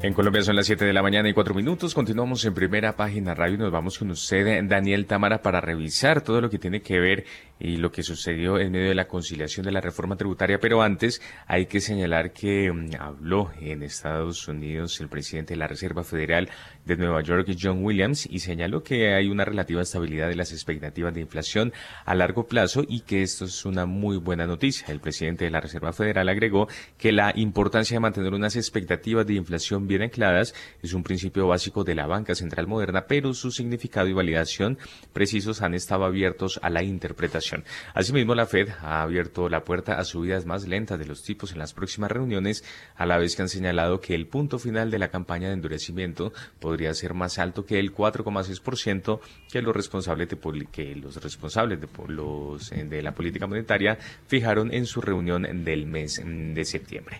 Ya tenemos las 7 de la mañana y 5 minutos. Óigame, Daniel, ¿se pusieron o no de acuerdo los conciliadores de la reforma tributaria? Los detalles. Los conciliadores de la reforma tributaria no lograron ponerse de acuerdo este martes en el texto que presentarán a las plenarias del Congreso y volverán a reunirse este miércoles. Luego de una reunión que duró aproximadamente cuatro horas, los congresistas elegidos para elaborar el texto de conciliación de la, reforma tributaria no pudieron acordar varios puntos, dentro de los cuales se destacan los impuestos a las actividades de las iglesias que estén por fuera del culto. Cabe mencionar que este gravamen fue aprobado en Cámara de Representantes, pero se cayó en el Senado y la tarifa de renta diferencial para empresas que graba con una tasa marginal de 30% las utilidades hasta 4.100 VT anuales, alrededor de 156 millones eh, de pesos. En este caso también fue incluido en el articulado aprobado por la Cámara de Representantes, pero no se incluyó en la de Senado. También hay otros temas en el tintero, aunque parecen tener eh, más consenso, como la reducción de la tarifa de retención en la fuente para dividendos de 20% a 15% y la posibilidad de que las empresas bajo el régimen de zonas francas, que aumentaron sus ventas en un 60% frente a 2019, conserven la tasa de renta de 20% por tres años, incluso sobre las ganancias generadas por las ventas que se hagan al mercado interno. 7 y 6 de la mañana, Daniel, ¿y qué más información tenemos eh, en relación en esta ocasión con las tendencias de TES?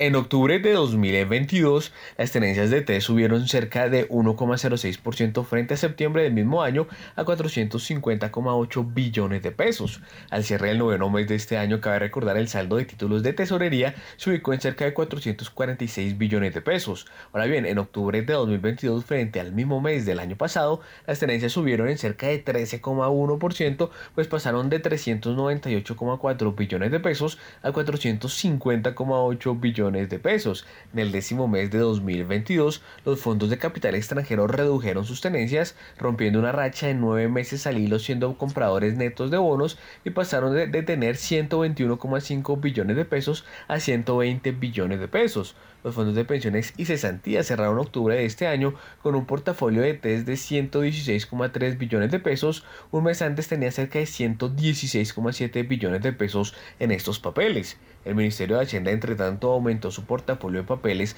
de 4,1 billones de pesos a 4,6 billones de pesos. El Banco de la República, por su parte, incrementó sus tenencias de títulos de 38,6 billones de pesos a cerca de 43 billones de pesos, mientras que los bancos comerciales las bajaron de 59,8 billones de pesos a 59 billones de pesos. ¿Y cuáles son las cifras que usted tiene, Daniel, de las compras definitivas de test por parte del Banco de la República?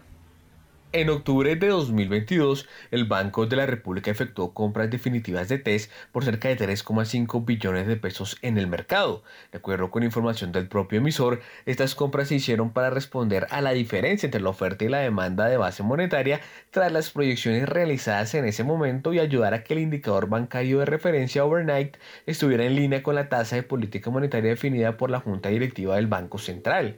Al finalizar octubre de 2022, el saldo de TES en poder del emisor era de cerca de 32,8 billones de pesos, valor a precios de mercado, compuesto de test denominados en pesos por cerca de 37,1 billones eh, de pesos y el resto son test denominados en VR.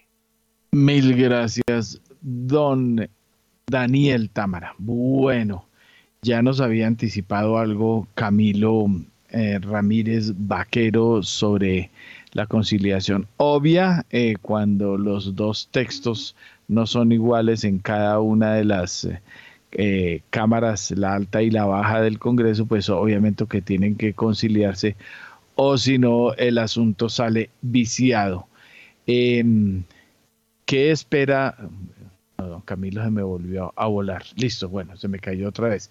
Pero bueno, no, entonces aprovechemos a las 7 y 9 minutos de la mañana y saludamos a don Nelson Vera, profesor complementario del Seminario de Política Monetaria de la Universidad de los Andes. Oiga, ya que usted está eh, adentro del monstruo, ¿cómo vivió las elecciones? ¿Cómo le fue al estado donde usted está? Eh, ya oímos a Julio César por allá en Texas, fue rojo intenso. Eh, que es republicano. En la Florida se consolidó donde se había dividido mucho la división de los partidos. Eh, se consolidó también lo, republicano y de, y de hecho ya se está hablando de candidato presidencial desde por allá. ¿Cómo vivió la elección intermedia en Estados Unidos? Don Nelson Vera, bienvenido a Primera Página Radio. Muy buenos días, Héctor Mario. Sí, acá pues estamos como en el, en el pico de, de la histeria eh, electoral. Uh, la, lo que se esperaba de que los republicanos tuvieran un, un, gran retorno, pues no se, no se ha dado. En el margen sí parece que van a tomarse la cámara, la cámara baja, pero pareciera que los demócratas van a lograr uh, mantener la cámara alta del Senado que hoy prácticamente, prácticamente está 50-50. Las preocupaciones del electorado se siguieron centrando en los temas económicos, el tema inflacionario, en algunos uh, elementos, sobre todo del noreste, las preocupaciones por los precios de los energéticos también están allí a la orden del día, pero pues infortunadamente para los republicanos el fantasma populista de Trump hizo mella en, en, estados claves. ¿Cierto? La carrera de Pensilvania que parecía iba a ir para los republicanos no terminó siendo allí. Eh, también parecía que iban a retomar la, la gobernación de Nueva York, tampoco terminó siendo. Entonces lo que terminó, terminará siendo una, una, victoria republicana mucho más moderada en esa Cámara de Representantes de lo que se, de lo que se esperaba, pero estamos viéndonos abocados es, a un gobierno dividido en lo que queda de la, de la administración Biden. En los temas económicos, pues serán múltiples frentes a los que tendrá que ponerse mucho cuidado, siendo siempre la, la moraleja de la historia apartarse de las posturas un poco más extremas, que nuevamente fue lo que le está costando una mayor victoria acá a los republicanos. Este partido tiene banderas considerables en, sus, en sus propuestas de política pública. La primera, moderar o ayudar a esa, a esa aterrizaje fiscal y en últimas ayudar en la convergencia inflacionaria. Número dos, tendencias un poco más moderadas en cuanto al cambio climático, adoptando una estrategia sí de eh, eventual mayor flexibilización de la, de la matriz energética, pero con inversión en todas las fuentes, por lo menos en el mediano plazo, incluyendo hidrocarburos. En lo que sí no pueden caer es en ese tome y político que genera tanta volatilidad en los mercados que sería totalmente contraproducente en los próximos seis, ocho meses de tratar de apagar el gobierno sus operaciones con el llamado techo de la deuda o forzar un shutdown acá del gobierno. Cierto que imprimiría mucha más volatilidad a los mercados financieros. Entonces, en el margen, para resumir el, el comentario, no se, no se dio la, la gran ola roja que se estaba esperando, más bien fue una victoria mucho más moderada. La gran lección es alejémonos del populismo trompista. Ah, pareciera que vienen algunos líderes nuevos consolidándose, por ejemplo, el gobernador de la Florida, Ron DeSantis y similares, pero estaremos uh, viendo qué ocurre en los próximos meses, donde creo que la política eh, pasará un poco de lado y deberemos concentrarnos mucho más en los temas económicos inflacionarios y de cómo se da en últimas el aterrizaje de la economía el próximo año 2023. Oiga, Nelson, eh, voy a hacer una, una, pregunta al estilo Vicky Dávila. Eh, eh, uno ve a Joe Biden eh, por unos videos que se han pasado y otras cosas que se han asegurado que incluso se pierde en momentos en la mitad de los discursos, que incluso en las plataformas en donde está presente se pierde caminando, o sea, se pierde literalmente, pierde el sentido eh, de la realidad y cosas como esas. Em, y mi pregunta va a dos cosas. Una es que incluso... Eh, de pronto puede suceder como ha venido sucediendo últimamente y es que el voto en el Senado se decida por un, eh, uno de los escaños y si no se decide incluso la que entra a decidirlo es Kamala Harris. Pero curiosamente Estados Unidos pasaría a tener una presidenta como van las cosas o usted no lo ve, eh, eso es más exageración de, esos, esos periodistas. Sí, señor Héctor Mario. Eh, a ver, lo que está ocurriendo acá es, siempre se ve la, esta elección de midterm aquí en los Estados Unidos como una especie de, de veredicto en el primer año de gobierno. Y lo que ocurre normalmente es que esos incumbentes, el partido de los incumbentes termina perdiendo las elecciones. Eso ha sucedido prácticamente en todas, salvo dos de los últimos 35 o 40 años.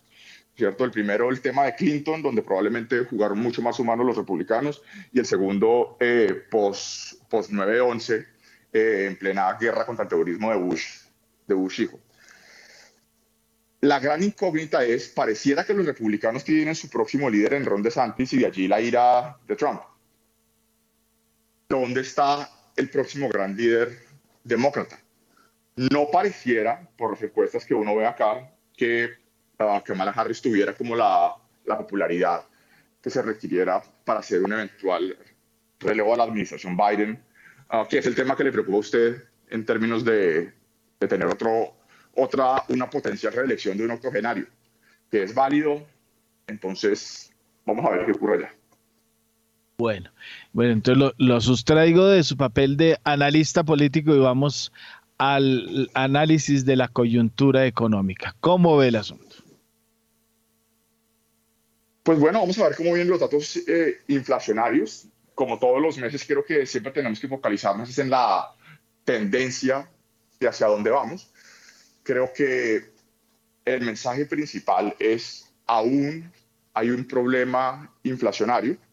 En el mes a mes las historias pueden diferir, pero ah, el error de política monetaria y fiscal, agravado por los temas de, de oferta, evidentemente, se han comprado un problema de, inercia inflacionaria. Que el próximo año vamos a tener menores niveles de inflación, totalmente de acuerdo. El problema es hacia dónde vamos a converger. Y si bien en el margen esas expectativas de inflación están relativamente ancladas acá en los Estados Unidos, no en algunos países de América Latina, pues creo que uh, las posibilidades del famoso aterrizaje suave pues son, son muy reducidas y veremos ya qué ocurre con esos datos inflacionarios. Veo con, con preocupación, podría ser la palabra, que el approach de ver la inflación como un fenómeno de precios relativos se resiste, comillas, a desaparecer. Y sigue uno observando análisis que se preocupan por bienes puntuales. Llevamos dos años en eso que el precio de X o Y medicamento, que el precio de la madera, que el precio de los carros usados, que también sonó mucho. Y eso nos uh, abstrae en verdad de un fenómeno, del fenómeno inflacionario como un proceso, y subrayo la palabra proceso derivado de fenómenos macro de brecha oferta y demanda. ¿Cierto? Si usted tiene brechas entre la oferta y la demanda, es difícil que así usted tenga efectos estadísticos en bienes particulares. Eso tenga demasiadas tendencias correctivas. Y lo único que se puede hacer allí es moderar la demanda agregada. Y allí tiene que ayudar tanto a la política fiscal y evidentemente es la misión principal de la política monetaria. Y cerraría con eso, porque también en el Banco de la República está siendo objeto como de, del debate de siempre, porque este debate entre halcones y palomas de lograr una aterrizaje de la economía es tan viejo como la política monetaria misma, ¿cierto? Desde inicios del siglo XX, con Fisher, con Bixel y después con, con Keynes. ¿Qué factores de oferta hay conceptualmente uno los puede identificar? Es correcto. El problema es cuando esos factores de oferta comienzan a ser esgrimidos como una excusa para hacer en la, corrección monetaria que se requiere. Entonces, factores de oferta, probablemente sí. Pero, por ejemplo, aquí en los Estados Unidos tenemos una demanda todavía recalentada que se evidencia en un mercado laboral todavía apretado. Y ya aterrizando en el caso de Colombia tenemos algo similar. Tenemos múltiples choques de oferta, pero estamos viviendo en un en de oferta cuasi permanentes y que se comunican entre los diferentes mercados, alimentos, energéticos, fertilizantes, etcétera. Y el Banco de la República acaba de publicar un estudio muy interesante sobre los efectos incluso del paro de, hace un par de años sobre el precio de los alimentos. Y pues a eso le sumamos los, temas de indexación que tenemos en Colombia y las discusiones que se van a dar al cierre del año con el salario mínimo, pues nos dicen que, que la, el apretón monetario del Banco de la República probablemente va a continuar a lo que cierra este año. Oiga, Nelson, venga, y antes, porque no lo voy a dejar apartar del tema, ya que usted mencionó Banco de la República, aunque está hablando de lo macro y de lo y del, y del tema de lo IPC y demás. Eh, ayer el viceministro técnico de Hacienda, Gonzalo Hernández Jiménez, eh, habló pues del tema, habló de la política monetaria, de las presiones inflacionarias, pero curiosamente mandó un mensaje al que yo no le como mucho cuento, pero eh, eso dijo, y es que el gobierno le va a dejar el trabajo del tema inflacionario, pues además porque es deber constitucional, al Banco de la República, pero eh, ¿usted cree que no se va a asomar por allá el gobierno Petro? Pues es un tema complicado eh, en términos de uno que pueda estar esperando. Y lo separaría yo entonces en dos frentes. El primero, la tarea técnica que, que con buen tino ha venido haciendo el Banco de la República, uno puede discutir y en su momento lo hicimos que probablemente los 100 básicos se quedaron cortos ante las presiones que se tenían el, el mes pasado. Probablemente va a tener uh, no se sabe todavía si, si, va a actuar con, con movimiento de tasas de interés en la reunión que pareciera no, no estar activa en este mes, pero probablemente lo que tenemos es, es, un Banco de la República que se está otra vez quedando detrás de la curva y va a tener que reacelerar ese incremento de tasas de interés y dependerá de los datos en términos de cómo sigue incrementando y al ritmo en que sigue incrementando, muy al estilo Fed el próximo año. Todo dependiendo de los datos y de cómo viene la tendencia inflacionaria otra vez de largo plazo. ¿Que esperamos desinflación? Sí, pero hay que verla. Entonces, porque todo eso son pronósticos. Ese es el frente técnico donde siempre debatimos si son 100, ah, si son 125, si son 150. Hay otra tendencia muy complicada y es las arremetidas políticas que siempre tienen los bancos centrales cuando comienzan a hacer su tarea que a nadie le gusta, es impopular, de retirar el estímulo o en últimas de adoptar eh, políticas monetarias contractivas.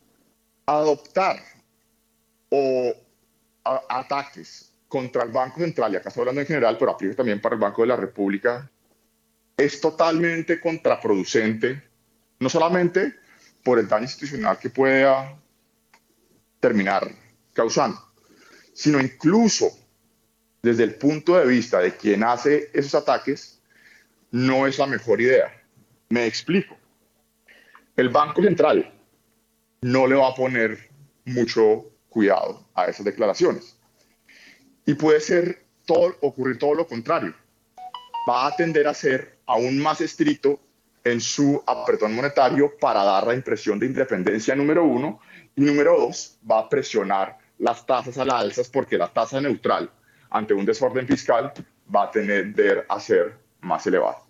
Entonces, es una mala idea desde donde usted lo mire, en el tema institucional, en el tema político, en el tema cíclico económico de las tasas requeridas para anclar la inflación y paradójicamente también para eh, los propósitos últimos del gobernante.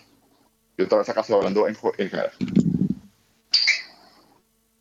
Oiga, Nelson, aprovechándolo, además porque es la, estas dos mismas preguntas claves las voy a hacer a los otros analistas, pero aprovechando también su impulso, em, hay, una, hay una carta eh, enviada eh, incluso a la Universidad de Columbia, creo, eh, en la que se pide que no se haga volver al ministro de Hacienda y que lo dejen acá, que, que, que no, que no le dejen eh, ¿Usted cree que, que eso, es, eh, eso es pensar con el deseo y, y, seguir insistiendo en el tema de que es el polo a tierra y el salvador en medio de todos los anuncios del gobierno? Es un tema muy complicado, doctor Mario, pero la verdad, ah, eso sí yo se lo dejaría a los políticos. Eh, veía en días anteriores la solicitud de uno de los senadores del Polo Democrático y pues la verdad sí no me parece justa esos requerimientos que se le hacían al, al doctor Ocampo, que está haciendo un buen trabajo precisamente tratando de dar la discusión técnica. Ya meterme en la discusión del día a día de esos agarrones que han tenido con el sector privado, de quién tiene la culpa de las declaraciones y todo, me abstraería de eso, bastaría decir, yo creo que los hechos están, están allí y la volatilidad internacional que en efecto explica parte de la situación, es el peor momento para adoptar políticas macroeconómicas irresponsables, ¿cierto? Entonces, hemos discutido también los elementos positivos y los negativos de la reforma tributaria Hemos discutido también los elementos que lucen totalmente contraproducentes en varias de las propuestas de reforma. Y pues evidentemente los, uh, los mercados y la gente en general reacciona a esas políticas. Entonces es un tema muy complejo, pero yo sí, sí me, me, me abstendría de, de, tanto de un extremo como, como del otro. Y aprovechando, Héctor Mario, que los economistas estamos de luto por uh, la muerte del profesor uh, Prescott de Minneapolis y de Minnesota, que lideró todo el tema de las expectativas racionales y de la inconsistencia eh, temporal dinámica, dando a entender la importancia que tiene la confianza y lo difícil que es recuperar la confianza una vez perdida, ¿cierto? Uniendo esto a lo que todos estamos pidiendo de declaraciones más amigables con el sector minero energético, que no sean uh, solamente del doctor Ocampo, sino que vengan desde el propio presidente. La gran pregunta es, primero, si nos estamos pensando con el deseo, pues porque evidentemente es un poco ingenuo pensar que, que preguntando, preguntando, preguntando nos van a responder lo que todos estamos queriendo, número uno. Y número dos, en, darse, en caso de darse esas declaraciones cuáles son las señales que van a dar la confianza de que esas declaraciones van a tener algún peso en uno, dos o tres años. Entonces ese es en verdad el, el meollo del asunto, que la confianza, si se quiere recuperar, una vez perdida, es complejo retornar. Bueno, muchas gracias, profe Nelson Vera. Acaban de oír al canciller de la República que no se quiso meter en las honduras diplomáticas. Bueno, 7 y 28 minutos, las, mismas las mismas preguntas para nuestros otros analistas invitados. Em, Camilo Ramírez, eh, la solicitud de que no se vaya el eh, ministro de Hacienda, eh, eso es real, eso es ficticio, eso nada más es un llamado político. Y segundo, em, ¿usted también cree que como dijo el viceministro técnico de Hacienda, el gobierno Petro no va a meter la nariz eh, o las narices en el Banco de la República? Pues Héctor Mario, en relación con el primer tema, yo creo que es más un, un hecho anecdótico que político, ¿no? Porque digamos que las universidades eh, serias y, y, la importancia que tiene Colombia a nivel pues, global, digamos que denotan que no, no, no aceptan ese tipo de, de, de, injerencias medio molestas, para ser muy claro. Y pues obviamente en el caso de una persona que tiene una trayectoria académica como la que tiene el ministro de Hacienda en esa universidad y las reglas que lo protegen a él para permanecer, digamos, en su posición por las reglas del, del famoso tenure, que es el derecho a que, a que se pueda mantener manera vitalicia, pues él, no creo que tenga ninguna voluntad de renunciar a ese derecho y creo que una universidad de ese prestigio pues no se va a privar de un profesor que adicionalmente con este ministerio ha demostrado su, su valor, de manera que me parece un poquito más anecdótico que otra cosa. Lo que sí es cierto es que mm, eh, eh, a nivel de perspectivas y de reputación, lo mencionaba hace un segundo Nelson, Colombia en este momento mira mucho más a las palabras del ministro de Hacienda que las mismas palabras del presidente de la República. Y creo que sí va a generar un muy grande el momento en que se retire para volver a la academia. Y creo que eh, el país pues tiene que entender que cuando eso pase pues va a haber sin duda alguna una percepción bastante eh, negativa se va a incrementar mucho más la incertidumbre porque el, el papel que ha desarrollado Campo en el manejo particular de la, del trámite legislativo de la reforma tributaria y en su relacionamiento con el Banco Central, pues ha sido muy serio, muy organizado, muy abierto a escuchar. Y en eso sí se ha distanciado bastante de la posición del presidente, que en algunos aspectos simplemente dicta eh, mandatos específicos que tienen que cumplirse sin entrar a mirar muchas veces el efecto que tiene eso en la percepción de los inversionistas. Y en el segundo punto, pues básicamente lo mismo. Ocampo ha sido un enlace con el Banco de la República muy racional, porque pues es una persona técnica y que entiende pues efectivamente los efectos de las políticas de Estado en la percepción de la, de la, de los inversionistas y en general de todos los actores del mundo económico. Y creo que cuando él salga, eh, sí es posible que haya una designación de alguien que tenga mucho más papel protagónico en esos temas políticos que le gustan al presidente. Y eso pues a mí me preocuparía muchísimo. No tengo en la cabeza quién pudiera llegar a esa posición, pero digamos que las personas del círculo cercano que hay alrededor del presidente Petro, eh, no hay en este momento alguien que tenga la autoridad intelectual, técnica y, moral que tiene eh, Ocampo y, creo que al anuncio pues de que van a mantener la independencia frente al Banco Central, pues evidentemente con Ocampo uno sabe que es muy probable que sea así. En caso de que Ocampo se vaya, que digo se iba a ir en dos años, pues no sabemos si eso se vaya a mantener. Igual, en cualquier caso, por la composición de la Junta y por el reglamento del, de la Junta y las normas que rigen el Banco de la República, pues es claro que por más deseos que tenga el presidente de intervenir, pues la independencia de los miembros da para pensar que se va a mantener, pues sin duda alguna, el papel fundamental del Banco de la República en el, en el papel, repito, pues de la, de la protección de la, de la economía frente a la inflación.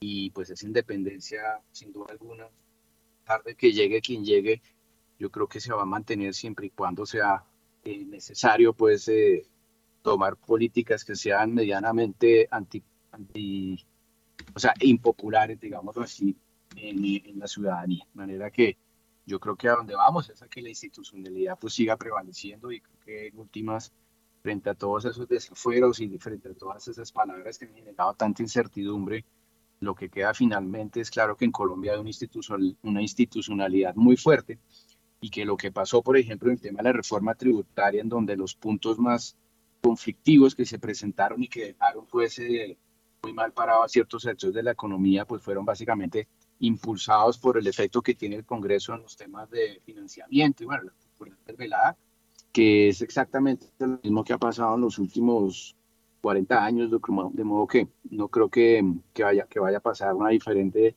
en cuanto a la prelación que va a tener la institucionalidad en la resolución de estos aspectos.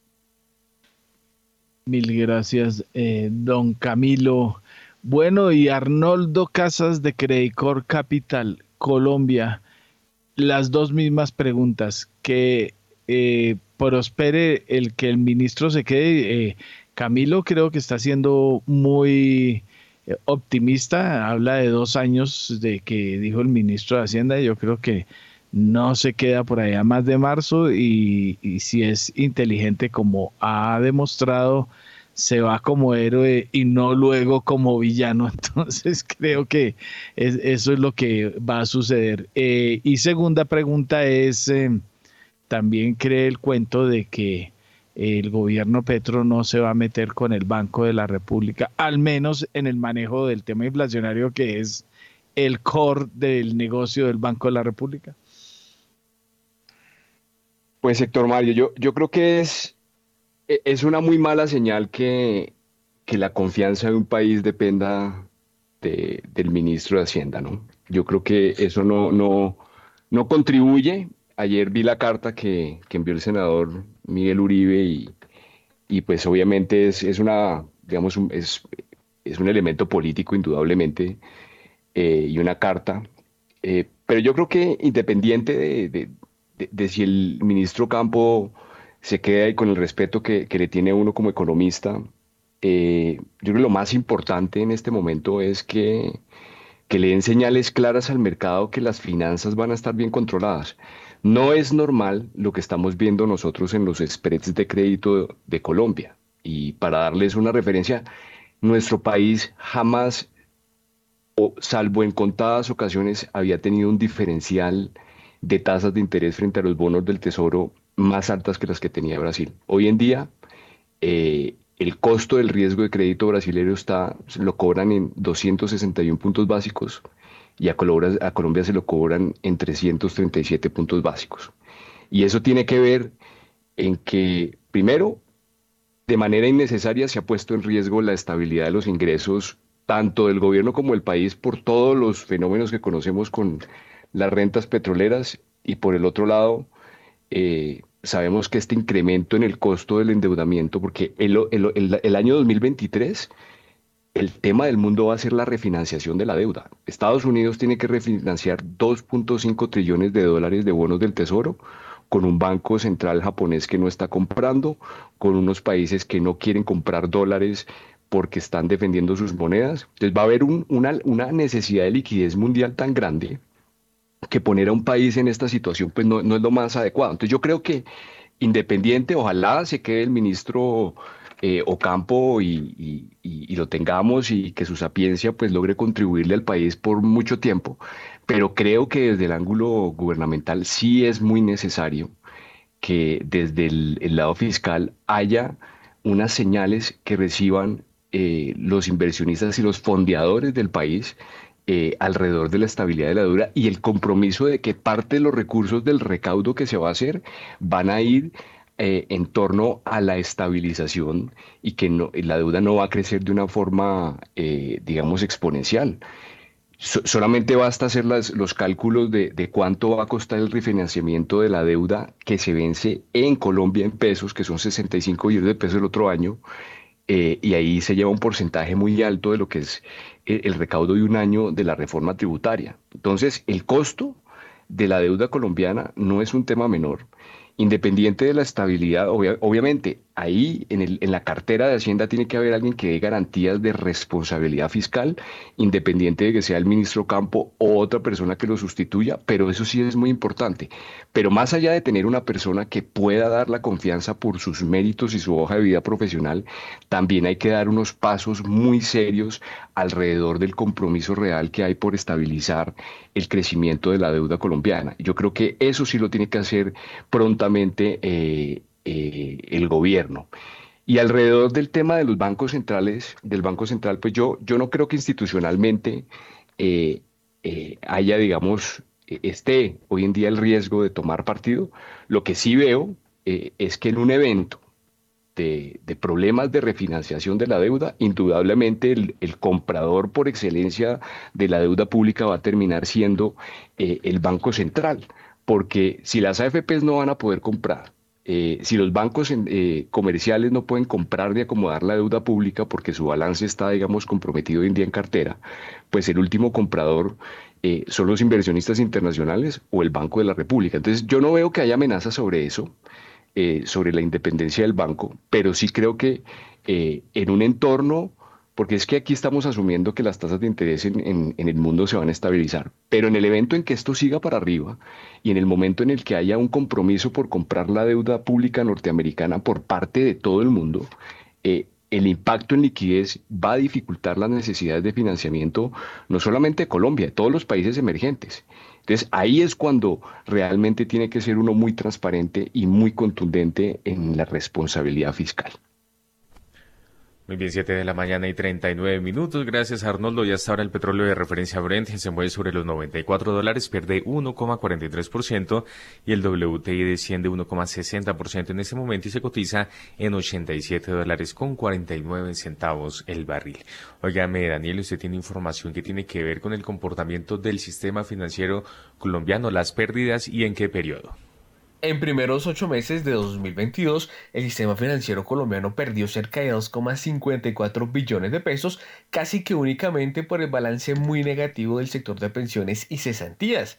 Hace un año, en cambio, el sector ganó cerca de 39,4 billones de pesos. Según cifras de la Superintendencia Financiera, los establecimientos de crédito alcanzaron resultados por 13,1 billones de pesos, impulsados principalmente por los ingresos por intereses. Los bancos reportaron utilidades acumuladas por 11,3 billones de pesos, las corporaciones financieras de 1,8 billones de pesos, las compañías de financiamiento por 33.300 millones de pesos y las cooperativas de carácter financiero por cerca de 67.200 millones de pesos. Cabe destacar que estos 13,1 billones de pesos computan en su totalidad dentro del patrimonio básico ordinario de la relación de solvencia de los establecimientos de crédito rubro que permite absorber pérdidas ante choques inesperados. Por su parte, las utilidades de, lo, de la industria aseguradora se ubicaron en cerca de 2 billones de pesos, seguidas por las instituciones oficiales especiales con 1,4 billones de pesos, las sociedades fiduciarias con cerca de 312 mil, más bien 400 millones de pesos, los proveedores de infraestructura con cerca de 241 mil 100 millones de pesos,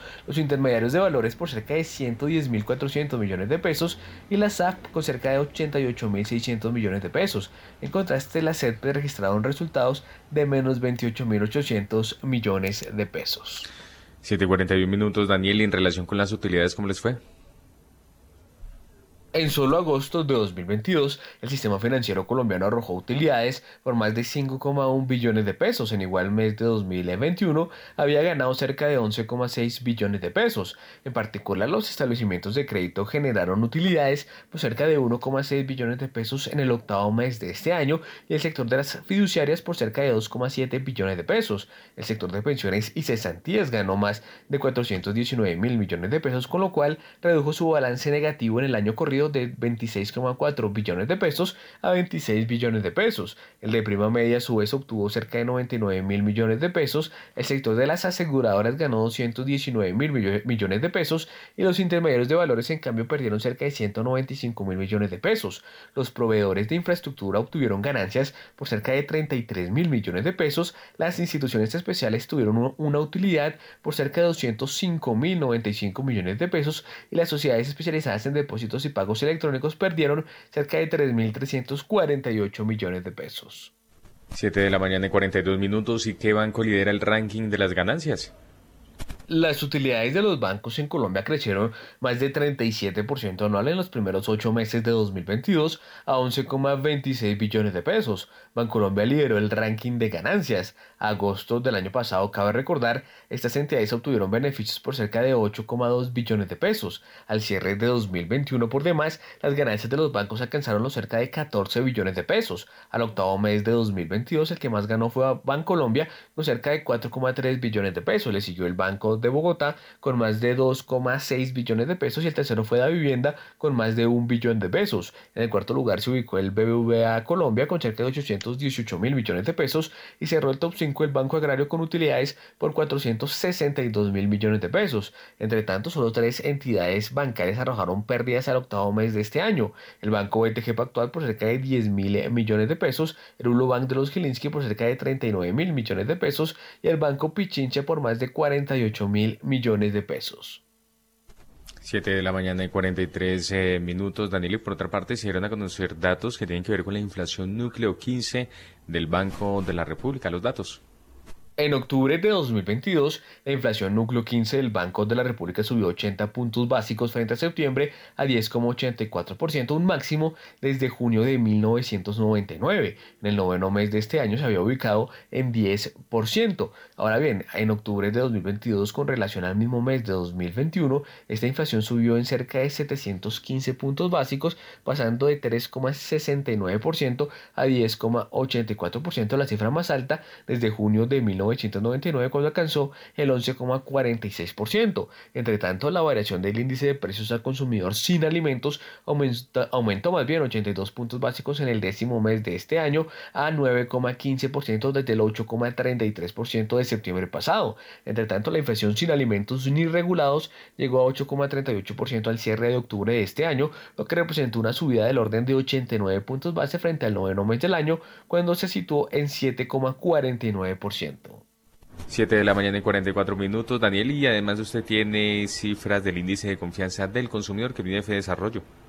En octubre de 2022, el, índice de confianza del consumidor de Fe Desarrollo cayó 8 puntos porcentuales frente a septiembre a menos 19,5%.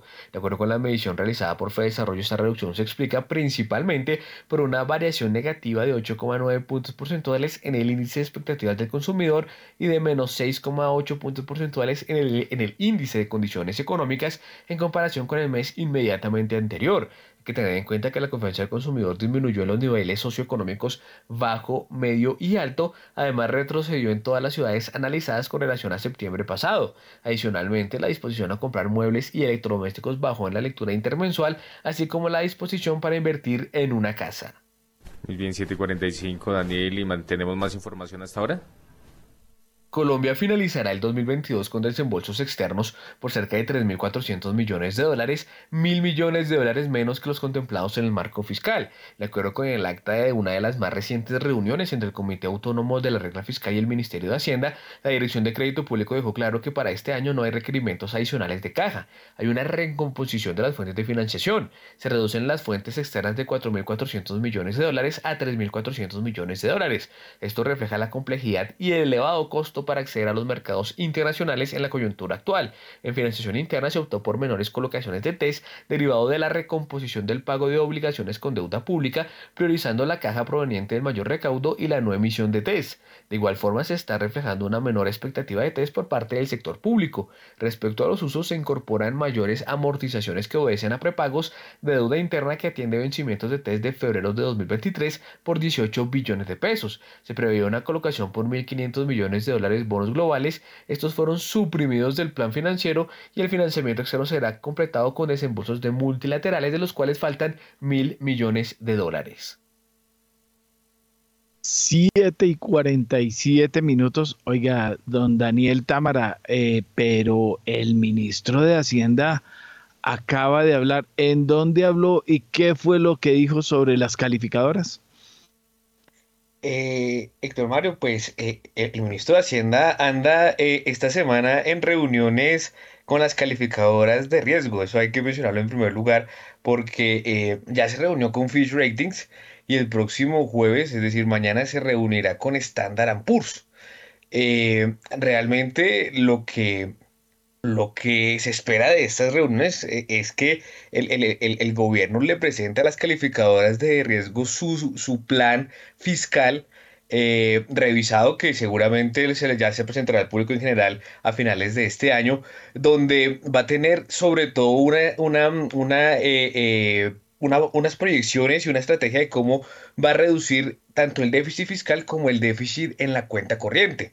Y entonces lo que ha dicho el, ministro de Hacienda en el marco de estas reuniones es que eh, el gobierno tiene el compromiso de bajar el déficit fiscal, ya lo había dicho allá en Estados Unidos cuando se reunió con las calificadoras en Estados Unidos, de reducir el déficit fiscal de 7,1% eh, del PIB este año a 4,3% del PIB el próximo año que eh, estas cifras contienen también eh, o incorporan los pronósticos del hueco del Fondo de Estabilización de Precios de los Combustibles. Es decir, de cierta manera el gobierno tiene dentro de su eh, plan incorporar este hueco dentro del déficit fiscal para, digamos, hacer un, un, un, manejo contable más acorde con la realidad fiscal del país. Lo que ha dicho el ministro de Hacienda es que en este caso las calificadoras de, de riesgo lo que le han dicho es que quieren ver los resultados de ese plan y que de verdad se pueda implementar el próximo año. Recordemos que Colombia no tiene el grado de inversión ni con Fitch ni con Standard Poor's. El único que le mantiene el grado de inversión es Moody's,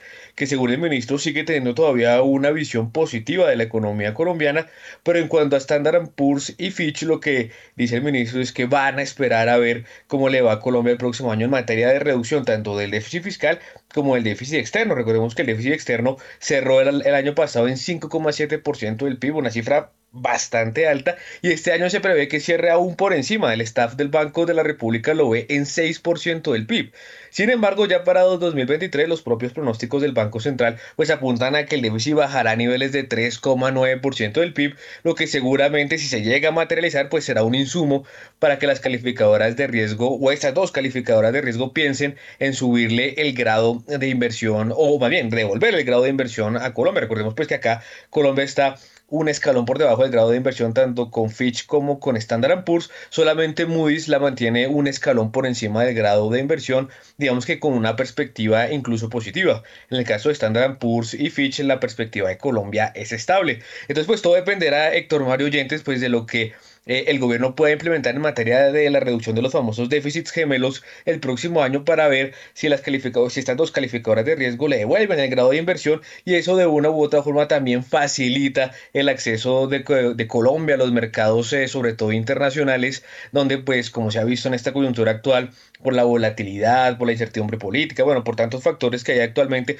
pues ha sido para el gobierno imposible salir a los mercados internacionales a conseguir financiamiento, porque pues primero está muy costoso y segundo, pues Colombia no tiene el grado de inversión para poder sortear esta difícil eh, eh, coyuntura llena de volatilidad y bueno, de mucha incertidumbre. Mil gracias por este completo informe, don Daniel Támara. Y precisamente la pregunta es para Nelson Vera Concha. Eh, lo que siempre se ha dicho, ¿no? El grado de inversión se pierde rapidito, pero recuperarlo torna años, ¿no?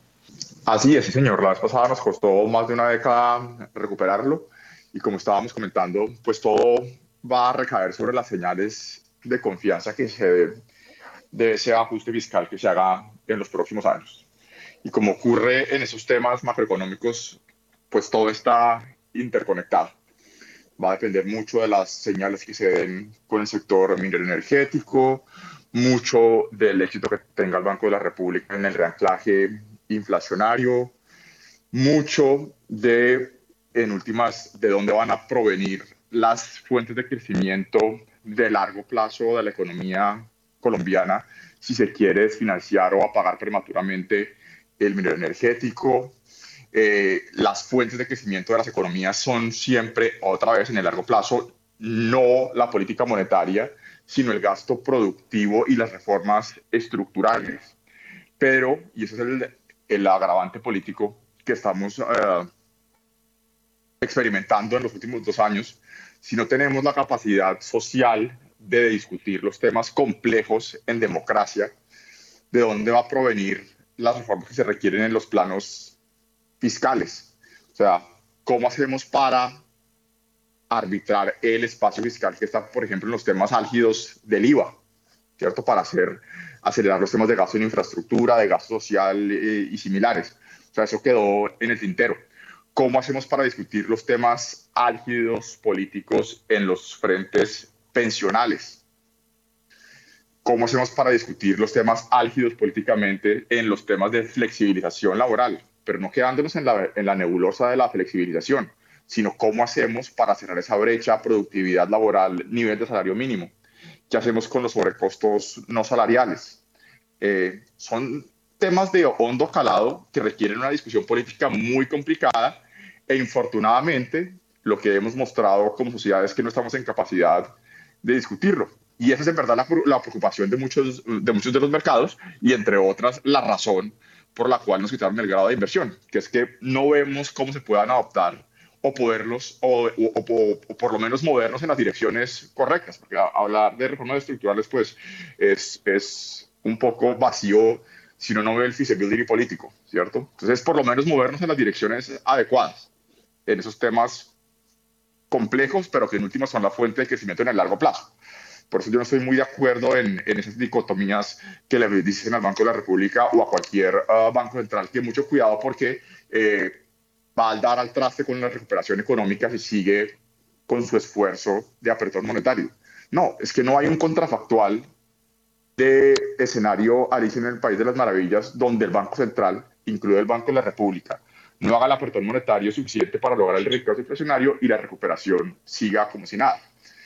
Entonces, eso es lo que tenemos que tener muy claro como, como sociedad de cuáles discusiones queremos dar en términos de política pública. Mil gracias, don Nelson Vera. 7 y 54 minutos a esta hora está con nosotros William Varera Flores, que tuvo acceso a unos documentos claves en el Congreso de la República que hablan de anuncios, por ejemplo, del gobierno Petro sobre monetizaciones y un giro de recursos bastante grandes que viene a fines de año. Más de 10 billones, ¿cómo es la historia, don William? Muy buenos días, Héctor. Efectivamente, y ahorita acaba de trinar el presidente confirmando la noticia de primera página, la chivita que mandamos ayer. Antes del 31 de diciembre, o sea, ya faltan unos días de noviembre y final de diciembre van a girar 12 billones de pesos para beneficios de ayudas solidarias. 12 billones de pesos. El presidente en su trino, vamos a ver si rápidamente lo, lo, podemos decir, el trino que acaba de soltar el presidente confirmando la noticia que ayer mandó primera página sobre este tema. Dice el presidente que después de las mesas extraordinarias de equidad, hoy, hoy inicia el programa que beneficia a madres cabezas de hogar con 500 mil pesos mensuales. Esta es la primera medida para superar la pobreza. ¿Qué fue lo que sacó primera página en exclusiva ayer?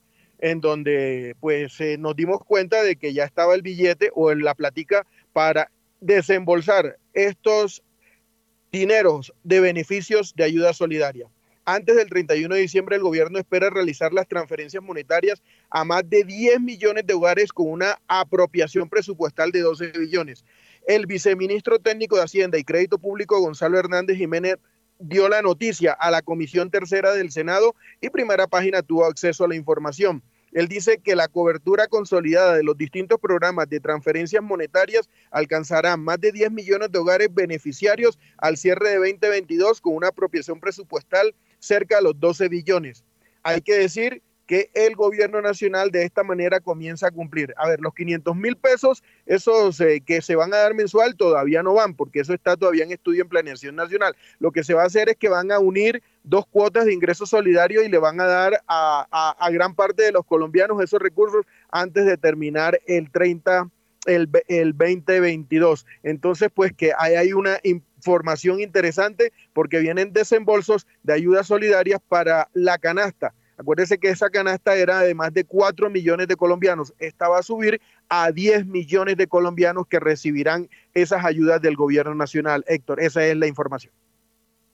Mil gracias, don William Varela. Y precisamente 7 y 57 minutos. La pregunta es para Nelson Vera. 12 billones girados, eh, eh, obviamente antes de finalizar el año, eso no tendrá otro impacto, además de los anuncios que deben hacerse con reajustes salariales y demás para comienzos de enero, la cosa no se pone más pesada para la presión inflacionaria? Sí, señor. Hemos discutido en, múltiples ocasiones la difícil situación que tiene la política fiscal. ¿Cierto? Que tiene desafíos tanto de corto plazo, digámoslo, tácticos, como de largo plazo, digámoslo, estratégicos. Entonces, en el corto plazo tienes que ayudar a, aterrizar esa demanda agregada, ¿cierto? Y eso implica, pues, menor impulso fiscal. Y en el largo plazo, pues, evidentemente, los temas que hablábamos de sostenibilidad de la deuda. En, este, en esta coyuntura inflacionaria, pues, ese menor impulso fiscal tiene también que pasar por lograr el equilibrio de mantener en el marco de la prudencia fiscal esas transferencias sociales en la medida que el espacio presupuestal lo permita. Entonces, y en, esta, y, en esta, y en esta dicotomía o en este problema están buenas partes de las economías del mundo. ¿Cómo hacer una asistencia social súper focalizada en la población más vulnerable, pero sin reiniciar eh, esas llamas inflacionarias? Entonces, yo, lo, yo lo respondería así. Si, el espacio, si esa ayuda focalizada a la población vulnerable es consistente con un menor impulso fiscal y, en últimas, esa convergencia del déficit este y el próximo año, que todavía está en niveles elevados, pues uno diría que, que sería relativamente prudente. El, la gran incógnita es si eso va a implicar que se aborten esas, esa convergencia del gasto fiscal, en cuyo caso sería entonces eh, o, malo para esas metas tanto del corto plazo inflacionarias como de sostenibilidad fiscal de la deuda de largo plazo.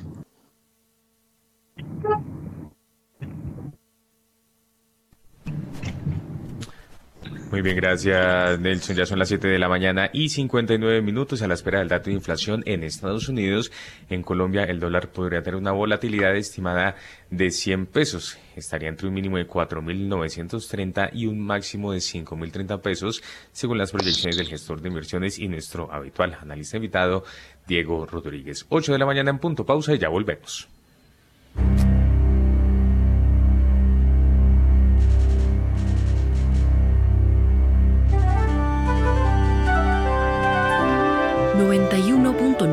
Javeriana Estéreo, Bogotá. HJKZ.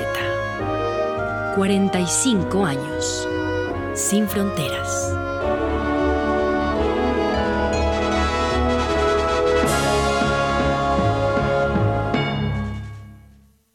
Yo elegí que se mejorara la infraestructura de seguridad en la ciudad. Justicia y seguridad más cerca de los ciudadanos. Construimos cuatro nuevos CAI. Terminamos el comando de la Policía Metropolitana en Teusaquillo. Entregamos en funcionamiento el Centro de Justicia de Campo Verde en Bosa. Avanza la construcción de dos nuevas URI, Tunjuelito y Suba. Trabajo que da resultados.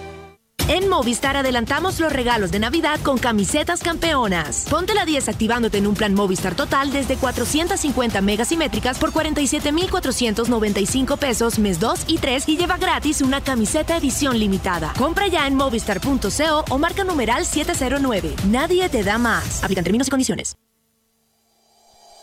En Acciones y Valores, nuestra prioridad es construir la mejor versión de su futuro financiero. Por ello, creamos soluciones para cada uno de sus objetivos. Descubra nuevas formas de ahorrar y simplifique todo desde el celular a través de inversiones digitales desde un peso. Genere rentabilidad y a la vez impacto positivo en el mundo con inversiones responsables. Construya su plan de inversión personalizado con asesoría exclusiva y especializada Optimice el manejo de recursos de su empresa por medio de soluciones de tesorería. Realice envíos y pagos internacionales seguros de la mano de nuestro aliado Western Union. Es momento de crear metas juntos. Conozca la mejor forma de hacerlo. Contáctenos en www.axivalores.com o al WhatsApp 323-236-5222, vigilado y regulado por la Superintendencia Financiera de Colombia. Javeriana Estéreo, sin fronteras.